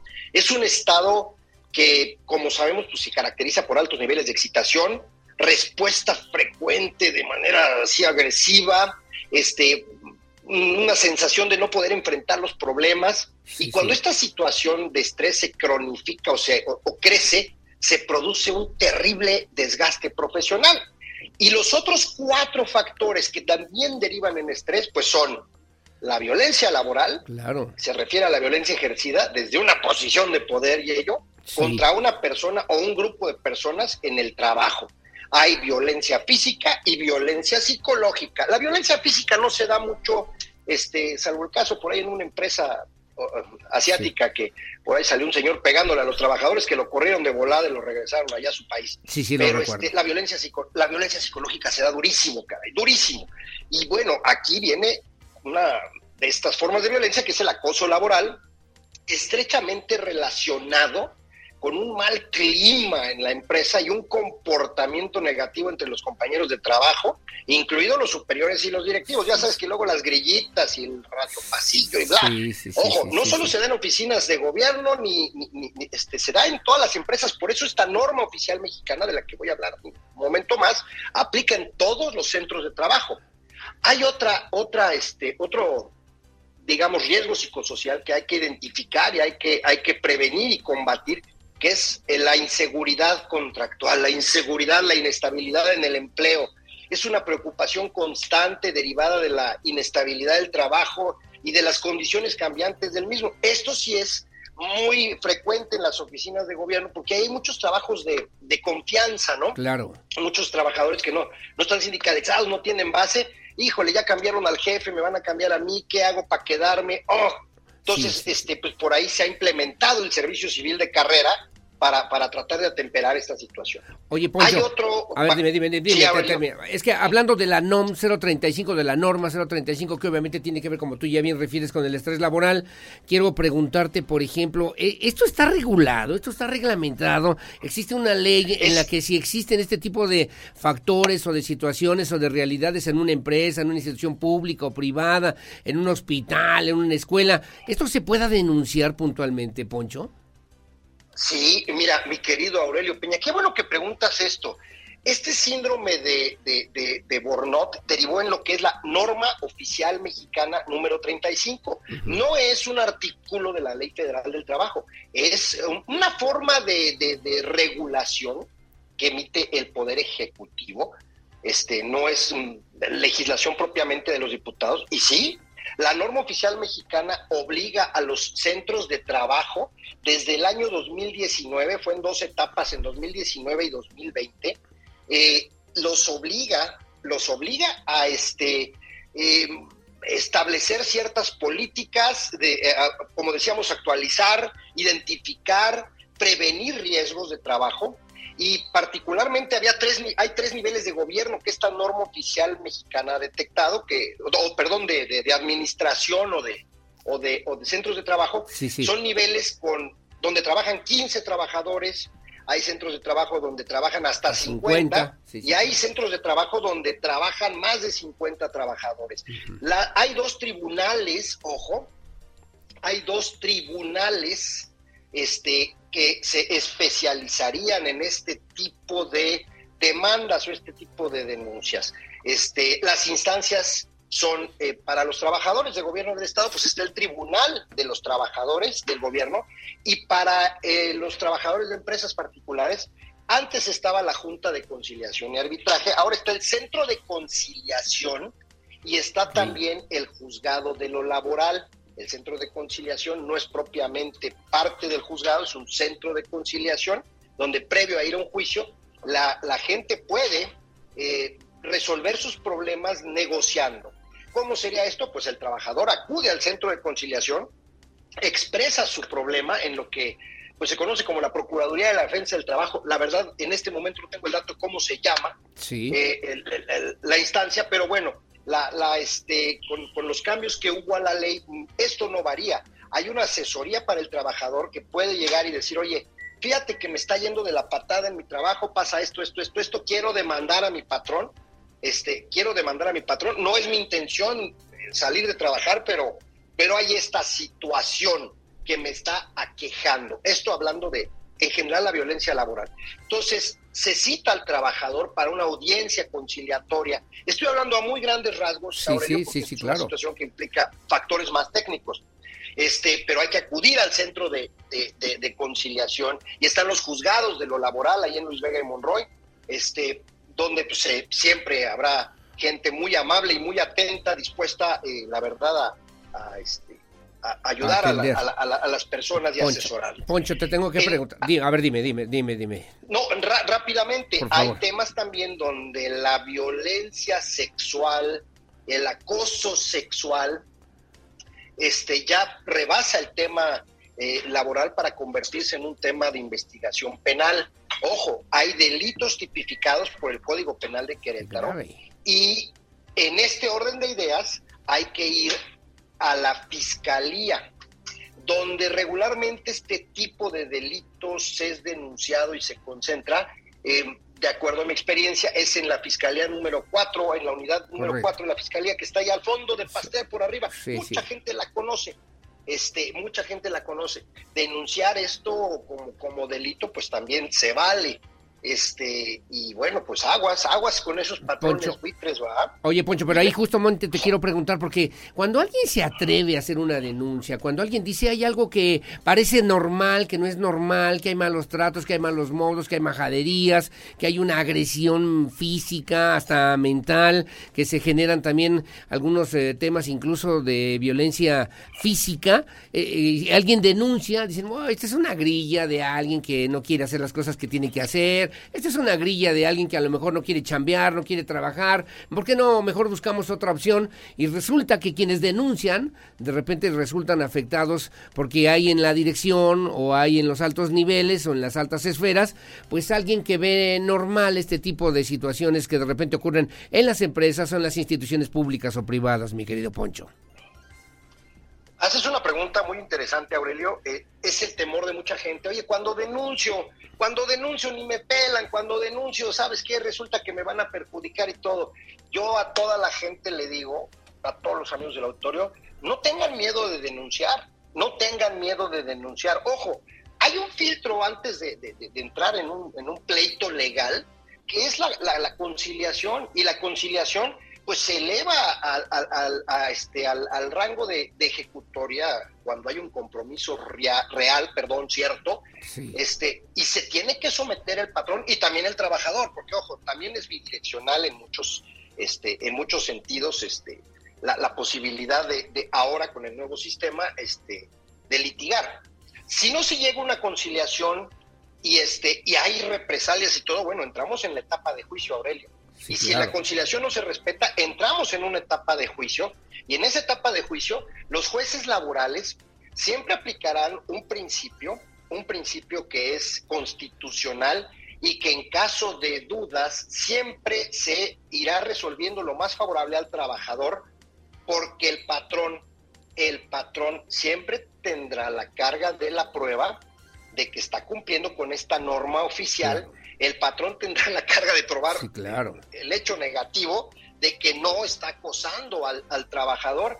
Y las sanciones pueden ir, digo, desde sanciones pecuniarias hasta, en, muchos casos, cuando la denuncia trasciende a la fiscalía, pues pueden ser hasta penas corporales, no solo multas, no solo este eh, tener que indemnizar al trabajador, no solo, bueno, hay, hay muchas sanciones que la verdad este, vale la pena evitar a los amigos que son patrones, bueno, pues es importante prevenir este tipo de, pleitos aplicando los lineamientos de la norma oficial mexicana número 35. En la red van a encontrar infinidad de empresas y de compañías que han estudiado el tema en profundidad, amigos patrones, esto va para ustedes, este, donde se les asesora y les dan este, pues ahora sí que todo el seguimiento, todo el seguimiento. Pero, es obligación, pero es obligación cumplir con eh, esa pero norma. Es una obligación, es una obligación, pero es una obligación que nos conviene, Aurelio, que le conviene al patrón. prevenir todo este tipo de situaciones. Si tú estás cumpliendo este como patrón, la respuesta de, siempre ha sido el que nada debe, nada teme. Aunque te denuncien, si tú estás cumpliendo y tú como patrón demuestras el cumplimiento de todo, este, Aurelio Peña, pues este, como patrón no tendrás problemas. Digo, no podemos evitar o negar el derecho a la gente de demandar cuando estima que su, su derecho ha sido violado.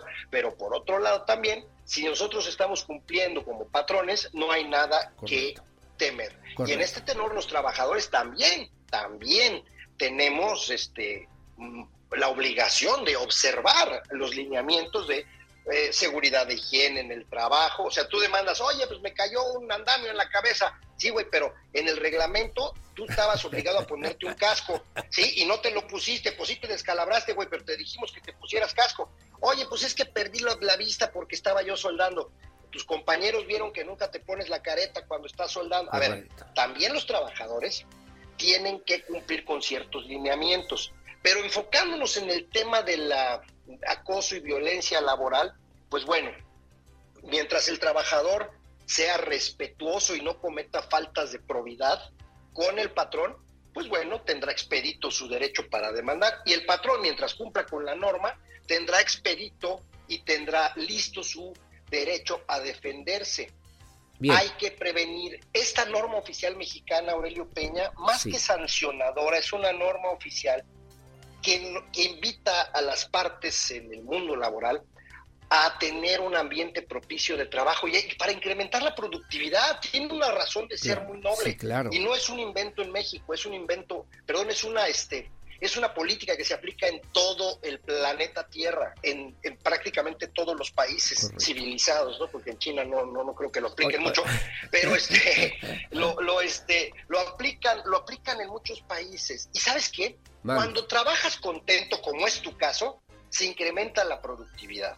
Cuando trabajas sin un estrés mayor al natural de la función que desempeñas, estudias mejor, aprendes mejor, este, generas, produces, y si el patrón valora tu trabajo en este sentido, de acuerdo a esta norma oficial, va, a darte condiciones más propicias porque si el patrón gana, tú ganas, si tú ganas, gana el patrón. Y es un círculo virtuoso en el que se cae observando esta norma oficial mexicana. Bien. Hablo de empresas de gobierno y hablo de empresas de, de empresas en el ámbito particular. Poncho, Poncho, nos queda un minuto y además me encanta platicar contigo y me encantan además las reflexiones, pero te quiero preguntar, ¿qué, qué pasa cuando no hay, nos queda un minuto, pero cuando no hay una relación laboral en estricto sentido? Por ejemplo, hay una persona que hace prácticas profesionales en una empresa, o hay una persona que presta un servicio social, o bueno, hay una persona que trabaja en la asistencia doméstica y nosotros tratamos mal, nosotros somos majaderos, los patro, los eh, responsables de algún área son de repente abusivos en muchos sentidos, incluso en contra de sus propios derechos. ¿También ahí se puede defender estas causas o no? En el momento, mi querido Aurelio Peña, a ver, no tanto aplicando la norma 35 la obligatoriedad de un ama de casa de aplicar la norma 35, pero sí observar la ley federal del trabajo. Y hablas tú del servicio doméstico, por ejemplo, este, el ama de casa que contrata a, una persona para que le auxilien las labores de, limpieza y de cuidado del hogar, eh, tiene que darla de alta en el Seguro Social, eso ya lo sabemos. O sea, y, y aquí la norma para toda relación obrero-patronal que no sea por honorarios, ojo, este, toda relación, incluso la de los becarios. Ahí tuve un asunto hace poco de una chavita que se cayó en un, en un horno de leche hirviendo y, este, y murió, lamentablemente, producto de las quemaduras, era, era becaria en una empresa. Este, A ver, siendo becario, siendo trabajador eventual, toda relación que implica una relación de patrón-trabajador, aunque sea de estudiante o practicante, aunque sea de trabajador eventual, toda está sujeta a observar la ley federal del trabajo. Aquí me podría yo ir muy, este, muy extenso. El ámbito laboral es un ámbito muy extenso, es un ámbito muy hermoso. La verdad es que México ha sido punta de lanza. Pionero, en, muchos temas, ¿no? De, declarar el trabajo como un derecho constitucional. Pero bueno, este, mis amigos laboralistas eh, no, me, no me dejarán mentir eh, no es tan sencillo, no es tan fácil y hay, que estudiar mucho porque en México se privilegia mucho al trabajador, este, sobre todo en los procesos jurisdiccionales, se privilegia siempre mucho al trabajador por ser este un derecho humano constitucionalmente hablando. Mi querido Aurelio Poncho, el tiempo se termina, pero me encanta, te lo agradezco mucho como siempre en este espacio informativo que retomamos a partir del día de hoy, cada 15 días, en esta emisión primera, para que podamos conocer los detalles, las consideraciones desde la perspectiva jurídica, de la vida cotidiana, de las cosas que ocurren en el mundo contemporáneo y que ayuda y mucho estas consideraciones tuyas, mi querido Poncho Rodríguez. Como siempre, muchas gracias otra vez. Aurelio Peña, pues muchas gracias. Vamos a ver qué pasa. Ya platicaremos a ver la visita de Biden, la visita de Trudeau. Sí, sí, también. Hay temas que son muy sensibles. Ya platicaremos más adelante de esto, mi querido Aurelio Peña. Te busco, mi querido Poncho. Te mando abrazos y saludos. Que tengas buenos días.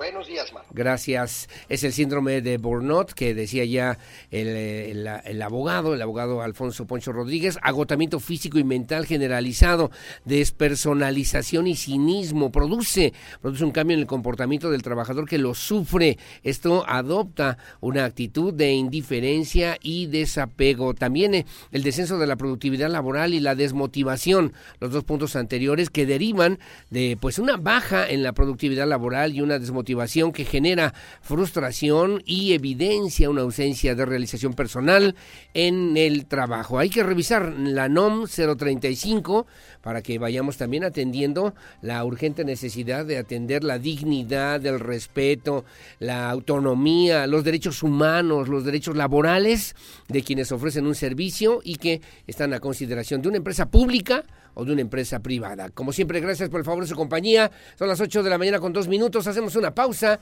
hacemos una pausa comercial. Regresamos enseguida. Voy a platicar con doña Rocío Alvarado haciendo un balance de lo que fue desde la perspectiva comercial este 2022, arranque del 2023. Pausa y volvemos.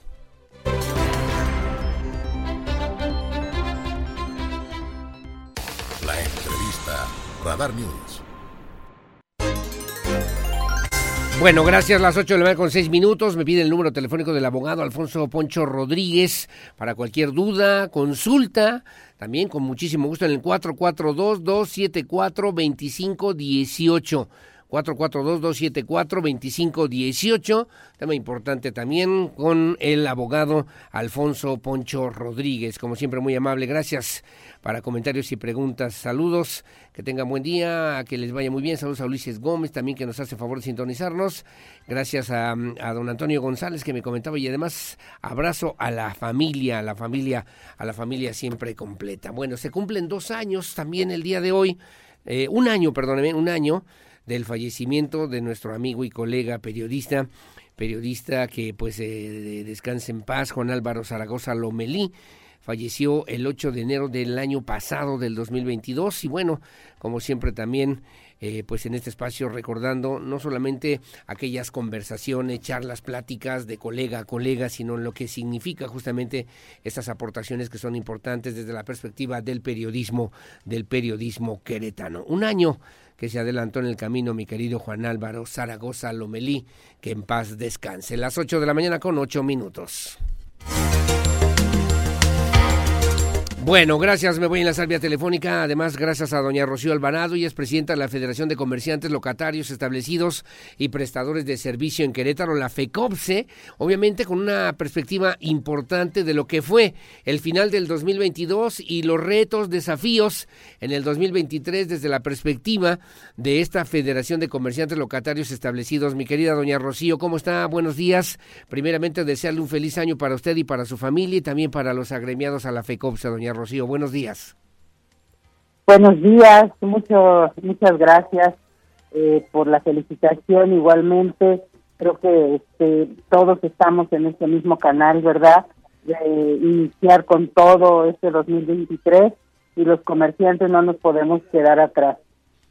¿Cómo pinta el 2023? Bueno, primero, ¿cómo cerraron? ¿Cómo les fue en el 2022, en las fiestas de Navidad, en el, lo que obviamente significa la despedida del año viejo, del año 2022? ¿Qué tal les fue aquí en Querétaro, por lo menos a las y los comerciantes, doña Rocío Alvarado? Es importante mencionar y decir que eh, cerramos un 2022 con todo, con todos los comerciantes trabajando al 100%, regresando a nuestras temporadas como antes de la pandemia así sucedía. Ah, las ventas a lo mejor no tan favorables, ¿verdad? Porque la verdad es que eh, ya somos muchos comerciantes y las ventas se reparten entre tantos comerciantes que hoy somos. Y bueno, así es el comercio. Entonces, Eh, para nosotros el balance del 2022 es favorable afortunadamente logramos sacar adelante nuestras temporadas y decirle, Aurelio, que es muy importante para nosotros los pequeños comerciantes eh, la temporada del 5 de enero, que es lo que esperamos año con año, pues que en pandemia no, no se pudo realizar al 100%, hubo recortes, restricciones y, y cosas de esas.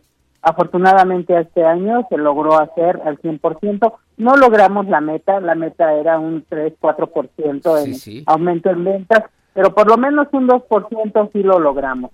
Creo que los comerciantes hoy en día eh, ya no es como antes, y se acordarán mis compañeros, era hasta morir, hasta amanecer.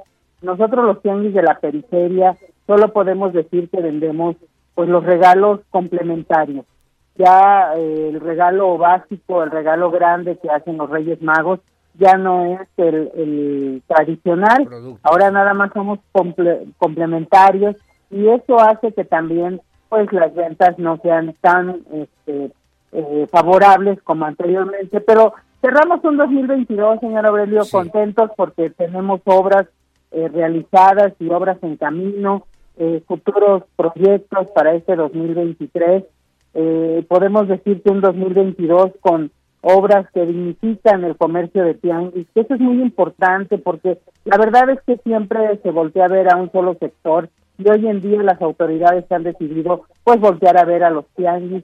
Y, y, no me quiero brincar en, decir otras cosas, pero eh, quiero hacer un reconocimiento, señora Aurelio, si me lo permite, a nuestra policía municipal y estatal que de verdad en este 5 de enero y en los días anteriores a la temporada estuvieron muy atentos, vigilando, se hizo un operativo realmente eh, fantástico para nosotros porque hubo seguridad, los clientes sabían que podían comprar tranquilamente y también nosotros los comerciantes pues, sentirnos seguros de que teníamos vigilancia. Y eso se agradece y se reconoce a todas estas corporaciones que estuvieron este, en la madrugada hasta las seis, siete de la mañana estuvieron vigilando los lugares de trabajo y eso lo agradecemos. Oiga, y vi que por ahí andaban incluso los secretarios, el de Seguridad Ciudadana, Giovanni Elías Pérez, que también anduvo recorriendo los mercados, los tianguis, los centros comerciales, eh, y bueno, pues esto se agradece además también del secretario de Seguridad Pública Municipal aquí en la capital queretana, de Juan Luis Ferrusca. Cuando usted dice, doña Rocío, bueno, pues eh, saldo blanco, las ventas ahí van, ahí van, se van componiendo, van mejorando, no como quisiéramos, pero ahí van, pero además en un ambiente de paz y de respeto, de trabajo, que eso es lo que ustedes están también... Eh, pretendidos ya hace ya más de 25 años a través de la FECOPSE. ¿Qué retos eh, advierte usted para este próximo 2023? ¿Qué le pediría? Ya pasó la época de los Reyes Magos, doña Rocío, pero ¿qué le pediría a los Reyes Magos para que las autoridades municipales o estatales atendieran estas demandas y exigencias también de los integrantes de la FECOPSE y de los comerciantes en general, doña Rocío? Bueno, mencionar eh, antes que nada que eh, los operativos que se realizan pues no nada más son con la FECOP. hay muchas organizaciones, de mis respetos para todos, porque se trabajó en equipo y todos ellos contribuyeron a que se hiciera un operativo en conjunto.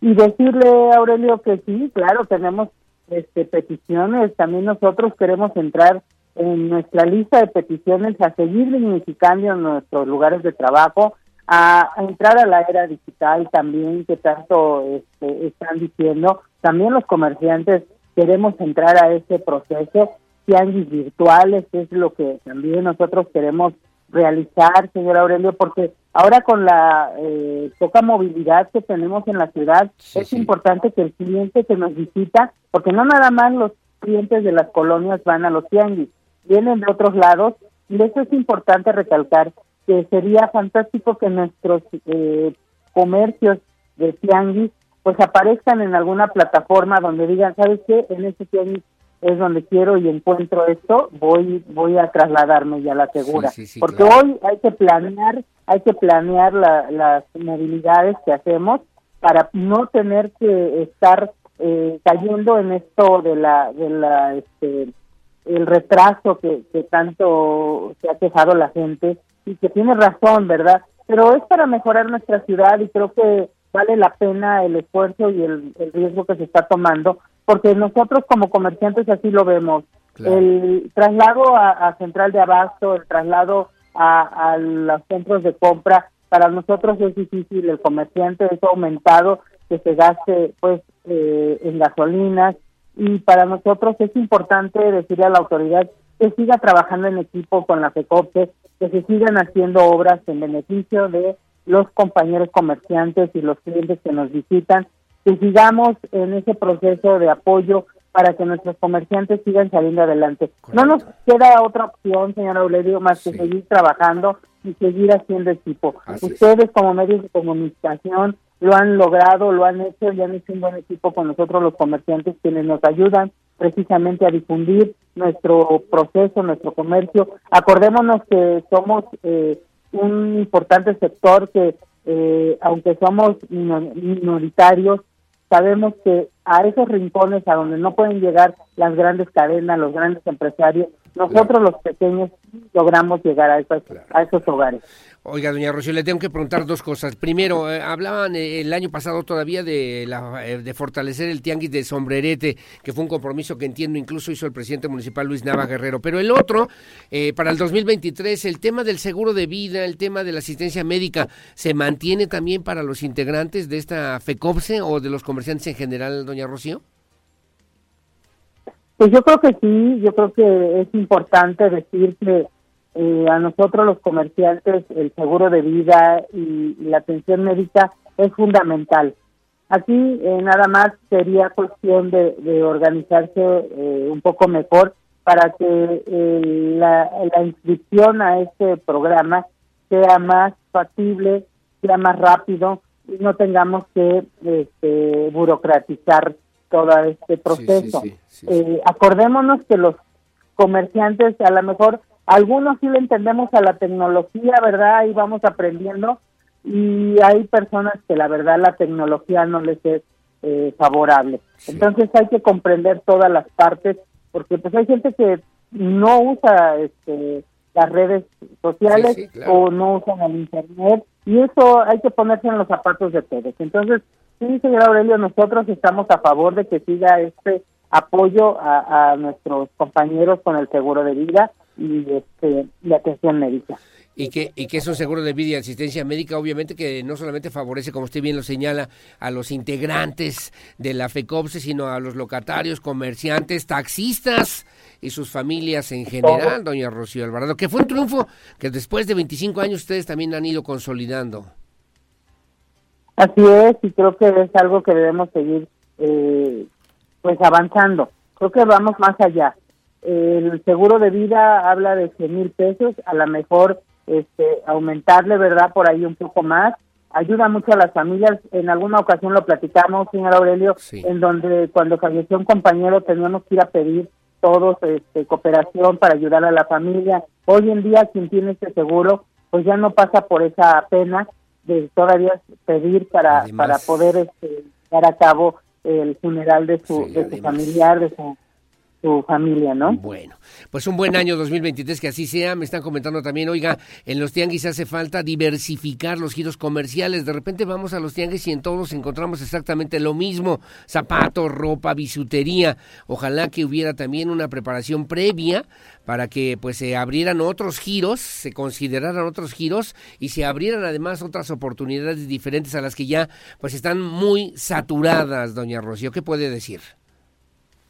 Claro, eh, y creo que por ahí debemos empezar de ver los giros, porque precisamente eh, las invasiones que hoy en día tenemos en los tianguis y mercados por parte de personas que invaden eh, las afueras de los de los lugares de trabajo, hemos propuesto que se, se verifiquen los giros, porque a lo mejor hay giros que no nos perjudican y, y que pudieran tener alguna autorización o algo pero hay tiros que ya los venden dentro de mercados o dentro de tianguis que a lo mejor no es conveniente este, forzarlos a repetir y que eso hace que todos vendamos, ¿verdad? si hubiera Eh, algún alguna situación de esta. Creo que es muy buena observación y lo tenemos que tomar en cuenta, señor Aurelio, porque El, el hablar de giros, hoy en día hay una gama inmensa de todos los giros que puede haber recordemos y yo me acuerdo mucho porque yo lo vendía.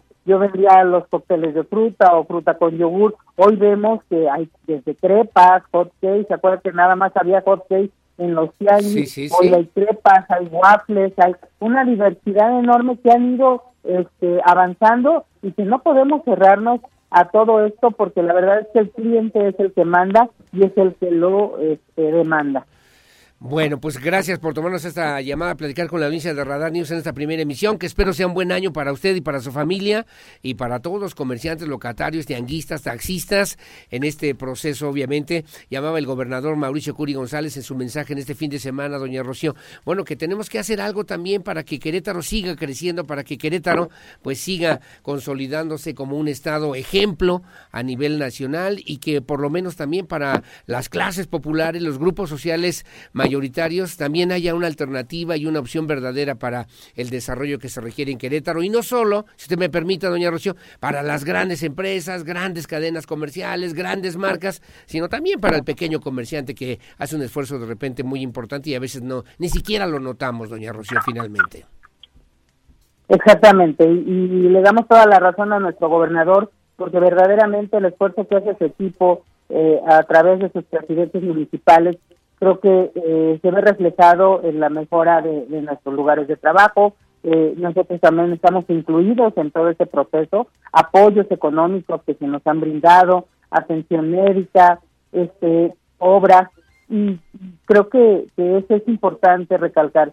Para gente que trabaja, para gente que se gana la vida honradamente y para gente que no se raja. Creo que lo demostramos en pandemia, nuestra fortaleza, porque es la necesidad de seguir adelante, de trabajar, no tenemos otro empleo más que nuestro comercio y a eso al cual le debemos mucho y agradecer, señor Aurelio, eh, que, nos permita estar al aire y compartir las experiencias con el público. Bueno, pues doña Rocío, le mando un abrazo, le mando saludos, gracias también por tomar la llamada, platicar con la audiencia de Radar News y bueno, aprovechar nada más para enviarle un feliz cumpleaños que fue que le, yo sé que fue el 4 de enero, estuvo de fiesta, así que bueno, pues muchas felicidades, que sea de bendiciones, de éxitos y sobre todo también de mucho trabajo para salir adelante en este Querétaro que queremos todos, sea cada vez mejor, doña Rocío. Felicidades.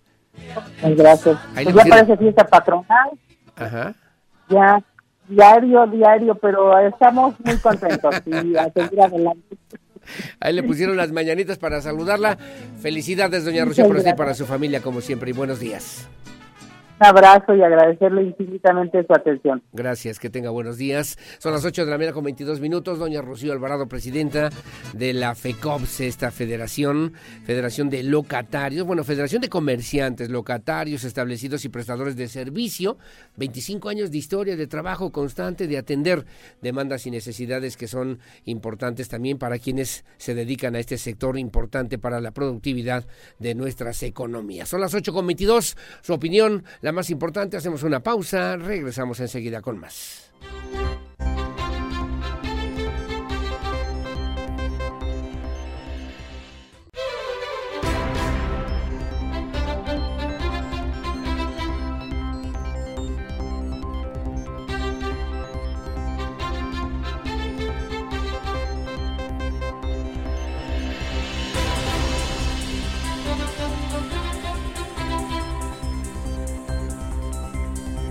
Bueno, muy amable, gracias. Las 8 de la mañana con 26 minutos, 8.26. El secretario de Seguridad Pública Municipal en Querétaro, el maestro Juan Luis Ferrusca Ortiz, informó que el operativo, ya ve que le llaman, ¿no? El de Guadalupe Reyes, que por ahí hay una propuesta de hacer uno del 14 de febrero al 10 de mayo, ¿no? Pirro, por ahí. Bueno, no, este es de Guadalupe Reyes, concluyó con saldo blanco, afortunadamente, en las siete delegaciones municipales a propósito del desarrollo económico y comercial, de lo que se genera el fin de año, estas fiestas de Navidad. Bueno, el comportamiento también de las y los ciudadanos fue extraordinario saldo blanco y con una respuesta y un operativo que pues implementaron las autoridades de la Secretaría de Seguridad Pública Municipal. Alejandro Payán tiene los detalles.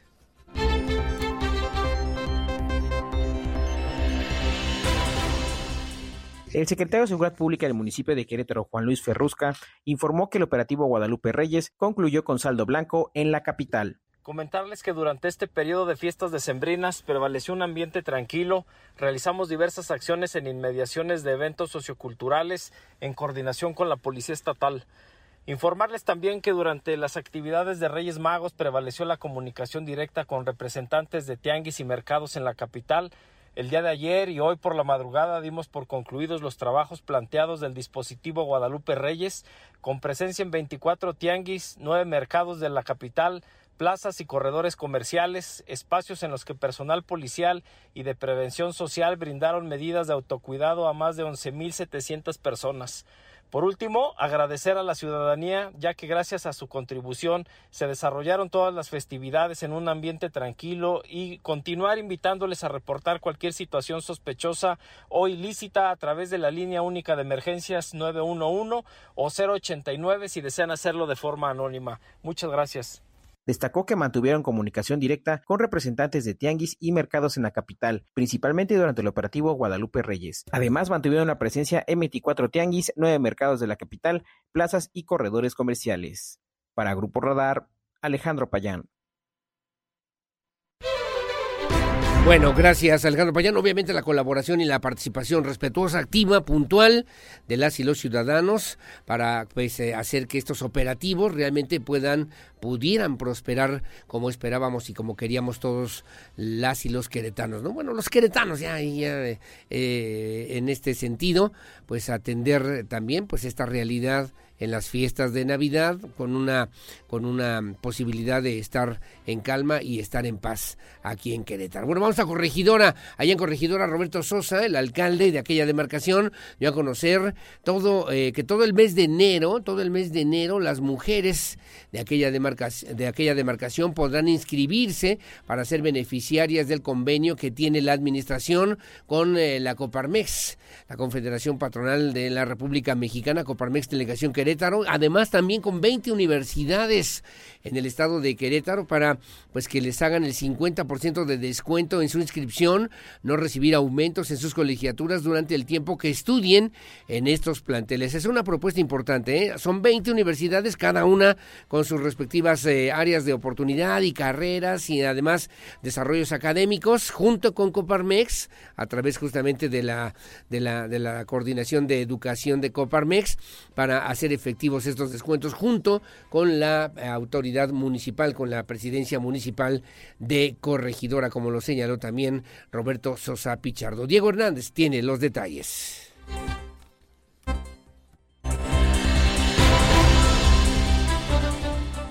Todo este mes de enero, las mujeres residentes del municipio de Corregidora podrán inscribirse con la Secretaría de la Mujer para ser beneficiarias del convenio que tiene la Administración con la Coparvex y 20 universidades locales, y así tener el 50% de descuento en su inscripción y no recibir aumentos en sus colegiaturas en su tiempo que estudien en estos planteles, informó el alcalde Roberto Sosa.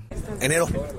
En, en enero ya pueden las mujeres, este, se tienen que registrar en la Secretaría de la Mujer, se llena un formato y les mandamos la información a las diferentes universidades dependiendo a cuál quieran entrar. Claro, ¿y hay un límite de becas? O ¿No? más, ¿no? Todas las que quieran van a tener lugares.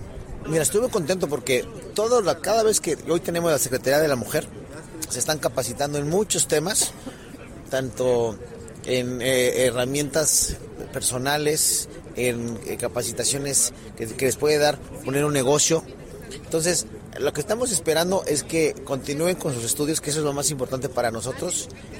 Fue a inicios de diciembre del año pasado que se firmó este convenio, donde planteles como la UNICEC, Uniplea, Universidad de Londres y la Universidad Cuauhtémoc, por nombrar algunas, le darán estas facilidades a las mujeres habitantes del municipio de Corregidora que tengan el gusto de seguir con sus estudios. Socia Pichardo reiteró que para hacerse este beneficio, las interesadas deben de ponerse en contacto con la Secretaría de la Mujer en el municipio de Corregidora e iniciar este proceso. Para Grupo Radar, Diego Hernández. Bueno, gracias, gracias Diego Hernández. Ahí participando, Toño Galde me comentaba de la Universidad de Londres, obviamente justamente en esta propuesta importante, sustancial. Yo insisto, insisto, sí que bueno que lo hagan en Corregidora, qué bueno que se abra esta oportunidad, esta posibilidad para las mujeres de Corregidora, pero tenía que tener la visión pues, metropolitana, al menos estatal, sería conveniente, todavía mejor, ¿no? Todavía mejor, imagínese usted que de Querétaro, del Marqués, de Huimilpan, esa es en la visión metropolitana. Y luego, ¿qué tal si en todo el estado, no? Alguien de San Juan de Río dice, oye, yo vivo en San Juan de Río, pero quiero estudiar aquí en la Universidad de Londres y quiero hacer mi carrera y quiero el 50% de descuento. A lo mejor valdría la pena replantearlo, ¿no? Reconsiderarlo. Es una iniciativa que me parece importante, que ha impulsado el gobierno de Roberto Sosa Pichardo. Y bueno, pues ¿por qué no? Que se vuelva metropolitana y que se vuelva estatal ayudaría y de muchas maneras, seguramente, a muchas familias queretanas, no solamente para familias de corregidora. Gracias a las 8 de la mañana con 33 minutos.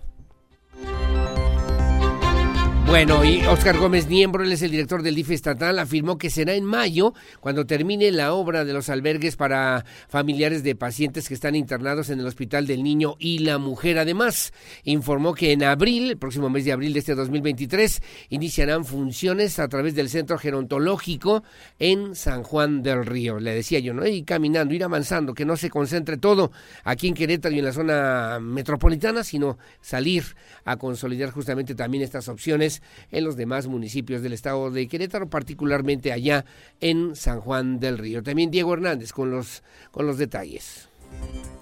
Hasta el mes de mayo finalizarán las obras de los dos albergues para los familiares de las personas atendidas en el Hospital del Niño y la Mujer, como también el otro para las mujeres embarazadas que reciben atención médica en este centro de salud. Además, en abril iniciará funciones el Centro Gerontológico en San Juan del Río, apuntó Óscar Gómez, miembro director del sistema DIF estatal, sobre las obras a concluir por parte de su dependencia. Muy contentos porque sigue avanzando eh, los albergues que ya se anunciaron, son dos nuevos albergues que están en construcción. La expectativa de la conclusión de esta obra, dependemos de la Secretaría de Obras Públicas, pero es aproximadamente en el mes de mayo. Eh, es, hay que recordarlo, es un albergue para familiares de hospitalizados en el Hospital de Especialidades del Niño y la Mujer y es otro albergue para mujeres embarazadas que son atendidas en este mismo hospital. Adicional a eso, está avanzando la construcción del Centro Gerontológico San Juan del Río, cuya expectativa de inicios de operaciones el mes de abril de este año. Dichos centros para descanso en la capital tendrán una capacidad para 50 personas, el destinado para las mujeres embarazadas, y para los familiares de los pacientes del centro médico tendrá una cabida para 80 personas. De acuerdo a Gómez Niembro, se hizo el cálculo de que son las capacidades adecuadas para atender a la población que necesite dicha atención.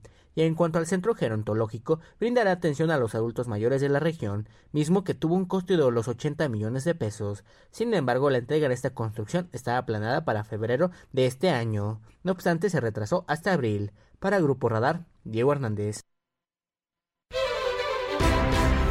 Bueno, gracias, gracias Diego Hernández. Obviamente importante la visión de la señora Cara Herrera de Curi, presidente del sistema estatal DIF, pero la operatividad de Oscar Gómez Niembro han hecho un buen equipo, ¿eh? Han hecho un buen equipo para poder atender justamente pues estas necesidades. Estará listo, según estas declaraciones, ya en mayo, cuando esté lista la obra de los albergues para familiares, familiares de pacientes internados en el Hospital del Niño y la Mujer y que pues obviamente además de pues el que en el mes de abril iniciarán funciones en el centro gerontológico allá en San Juan del Río. Bueno, gracias Rosa Estela Reyes, ella es delegada del Instituto Nacional de Antropología e Historia. Habló a los micrófonos de Radar News en esta primera emisión aquí en Querétaro. Apuntó que eh, el gobierno del estado ofreció terrenos como permuta para las familias dueñas de la zona arqueológica de Ranas allá en la zona pues eh, casi de la Sierra Gorda de Querétaro para que eh, pues eh, para que pase a ser una zona pública se convierta también en una opción para el desarrollo, el desarrollo obviamente de las actividades culturales históricas y la protección y resguardo de esta zona arqueológica conocida como Ranas allá en la zona serrana del estado de Querétaro. Diego Hernández también con la información.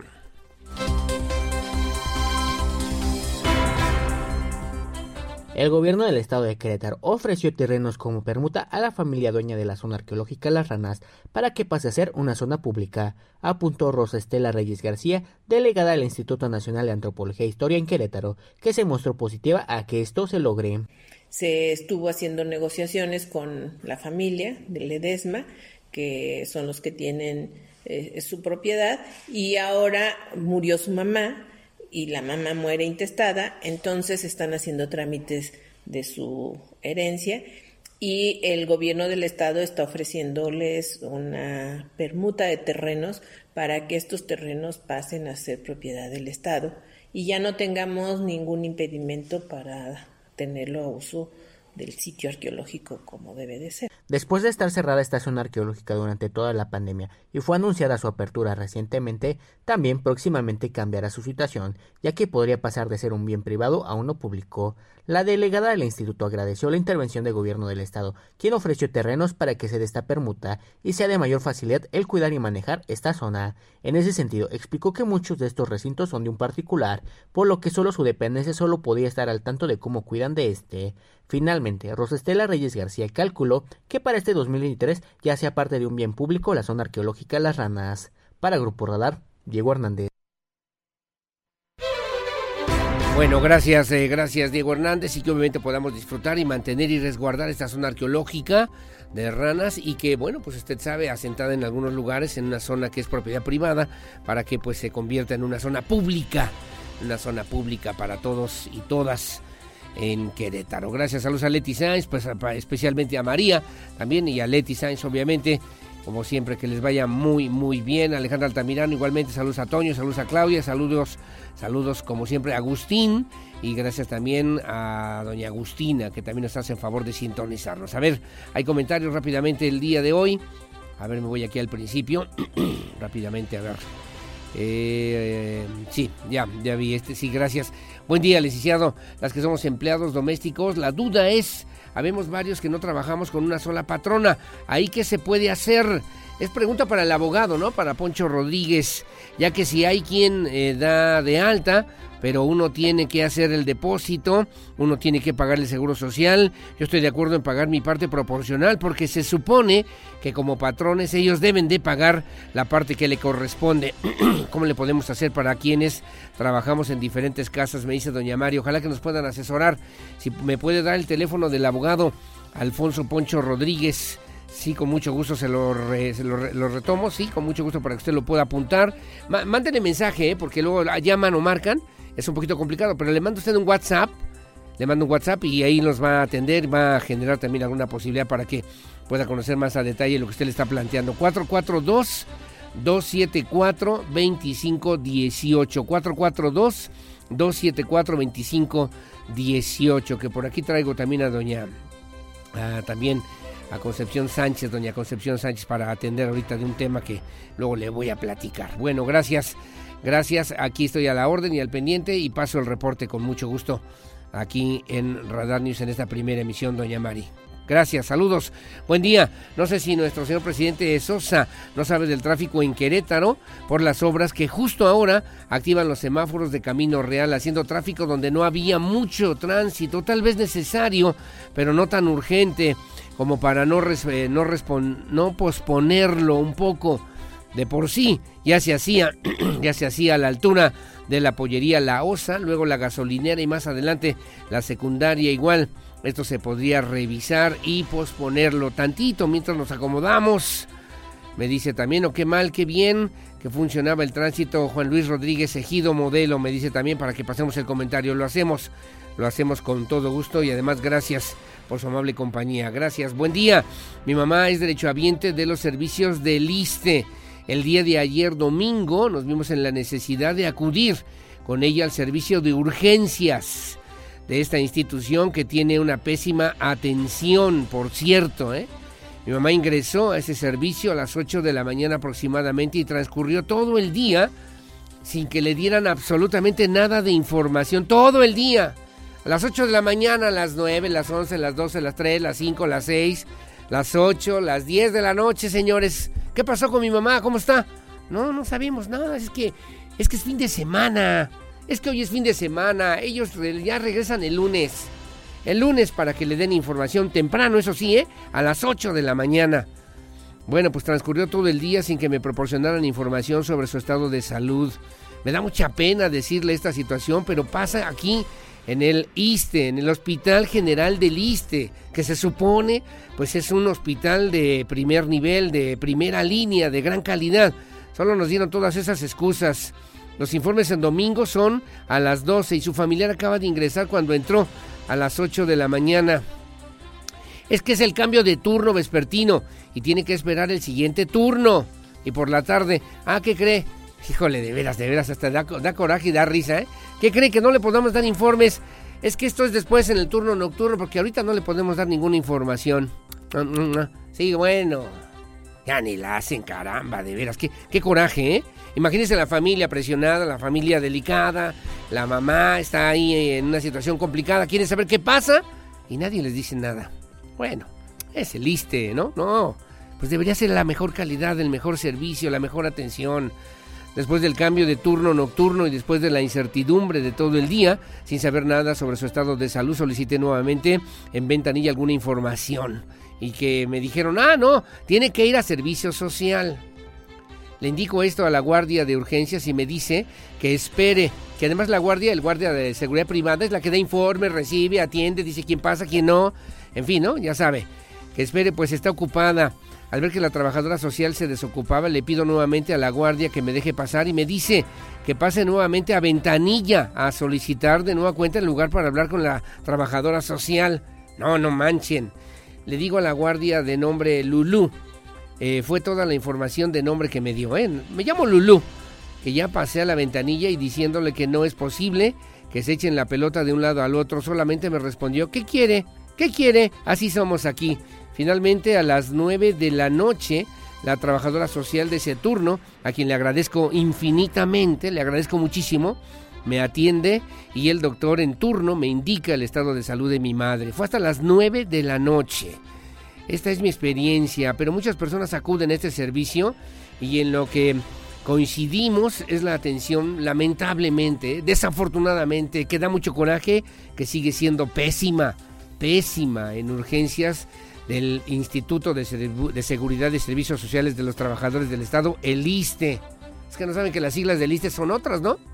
Inútil solicitar servicios, solo tramitamos entierros. Debo mencionar que en todas estas horas de espera mucha gente se fue. Bueno, ese comentario de cómo son las verdaderas siglas o las otras siglas es mío, ¿eh? perdón, me cierro el paréntesis. Debo mencionar que en todas estas horas de espera mucha gente se fue porque tampoco los pudieron atender. Ojalá, ojalá que el director del hospital, ojalá que el delegado, delegada, quien esté a cargo del funcionamiento de este hospital, revise lo que pasa los fines de semana porque es verdaderamente imposible imposible.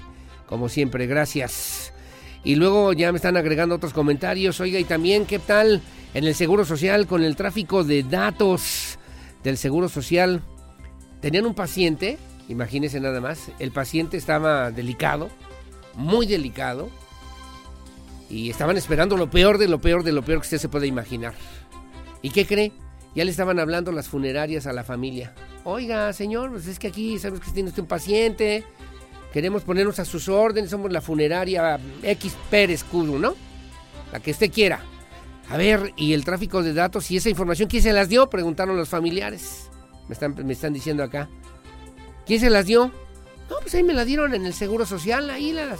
Óigame, imagínese usted nada más, ni la, ni la desvergüenza y el cinismo, ¿no? El dolor, imagínese la, el coraje, la molestia.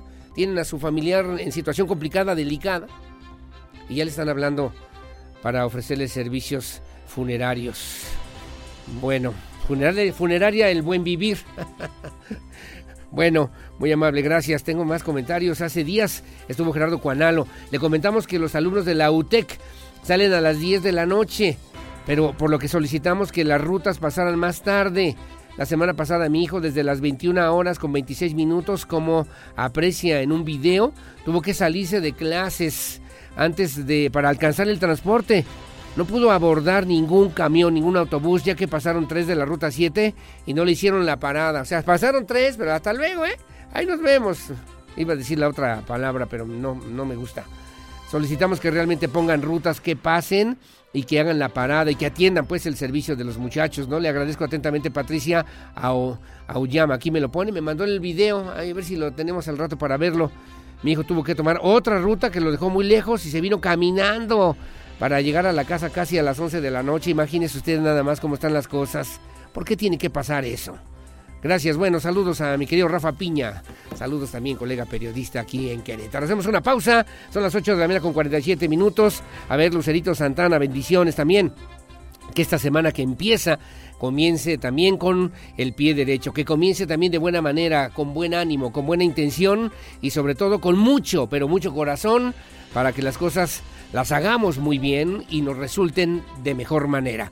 Enhorabuena, felicidades y gracias también mi querida Lucerito Santana, como siempre por escucharnos como todos los días. Hacemos la pausa, 8.47, 48 de la mañana, pausa y volvemos.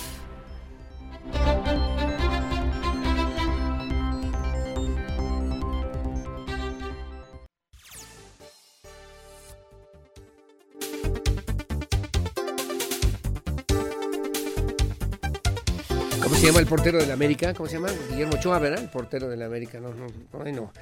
Así las cosas. Bueno, muy amable, gracias. Eh, bueno, me piden aquí ayuda al licenciado Arturo Molina Zamora. Ya le pasé el mensaje. Gracias, como siempre, también por atendernos. Muchas gracias. y saludos, eh, le comentaba, eh, sobre todo para estar atentos. Don Beto Herrera, mi querido Sensei, un abrazo, saludos, que tengan buen día, que tengan buena mañana. Y luego también me dicen en otros temas, que ya voy al resumen, ¿verdad, Lucía? Ah, ya estoy en otro, ya estoy aquí leyendo más comentarios, hombre. Bueno, son las 8 de la mañana con 52 minutos, 8.52. Vamos al resumen de noticias.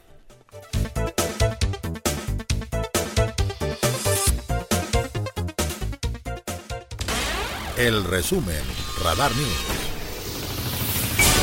Enrique Rangel Ortiz, secretario general del Tianguis Dominical de la Cruz, hizo un llamado a las autoridades municipales y estatales para presentar también el proyecto de dignificación y estacionamiento del mercado, del mercado de la Cruz, ya que se tiene información de que ya hay un estudio de mecánica de suelo, pero no les han presentado, no les han comentado absolutamente nada a los comerciantes y locatarios. Los tianguistas buscan tener la garantía de que una vez que concluya la obra puedan regresar al mismo mismo lugar. Quieren saber cuál es, en qué consiste, de qué se trata el proyecto. Así lo dijo Enrique Rangel Ortiz, secretario general del Tianguis Dominical.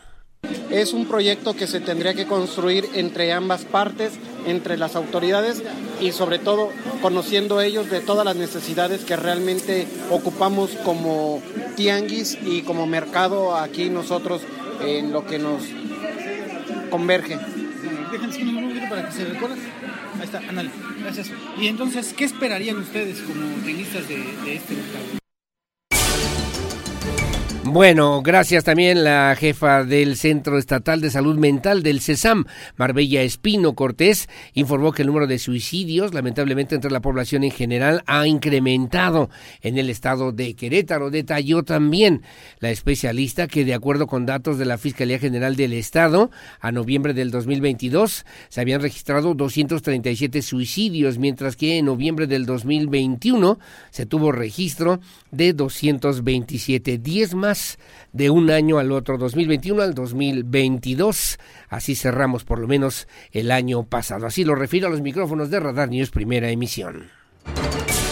Para población general la tenemos, no la tenemos separada por grupo de edad ahora.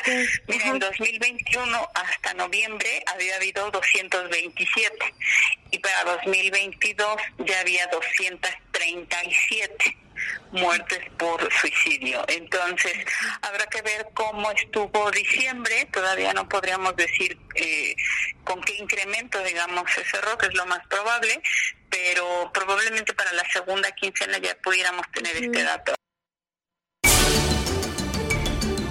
Bueno, gracias. Las 8.54 de la mañana, información nacional. El presidente Andrés Manuel López Obrador habló, habló del encuentro con el presidente norteamericano Joe Biden. Dijo, es un buen encuentro, calificó el presidente López Obrador su primer encuentro con el presidente de Estados Unidos Joe Biden. Reveló que hablaron sobre el tema migratorio y la integración económica del continente. Así lo refirió, así lo refirió hace unos momentos en la conferencia mañanera el presidente de México, Andrés Manuel López Obrador.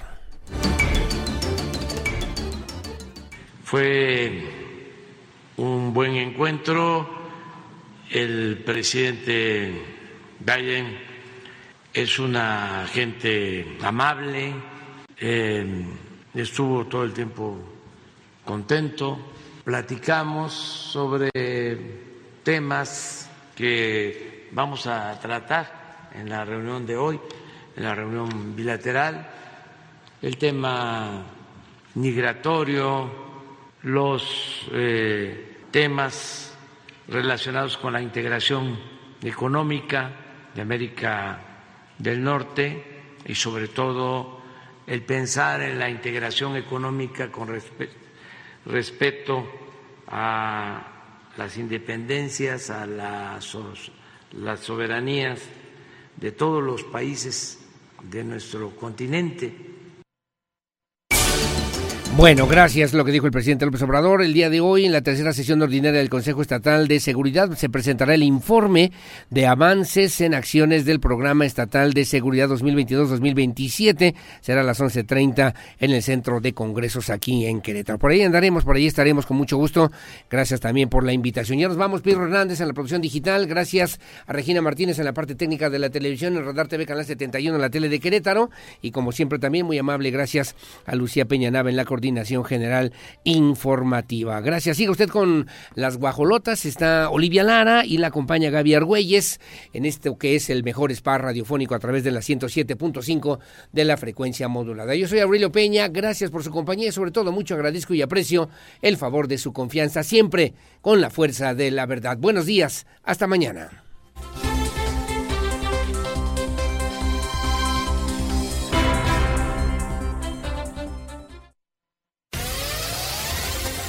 ahora está listo para tomar buenas decisiones. Radar News con Aurelio Peña, el acontecer de Querétaro, México y el mundo, ya lo conoce de manera veraz y oportuna. Lo esperamos en nuestra próxima emisión Radar News de Radar 107.5 FM y Canal 71, la tele de Querétaro. Radar.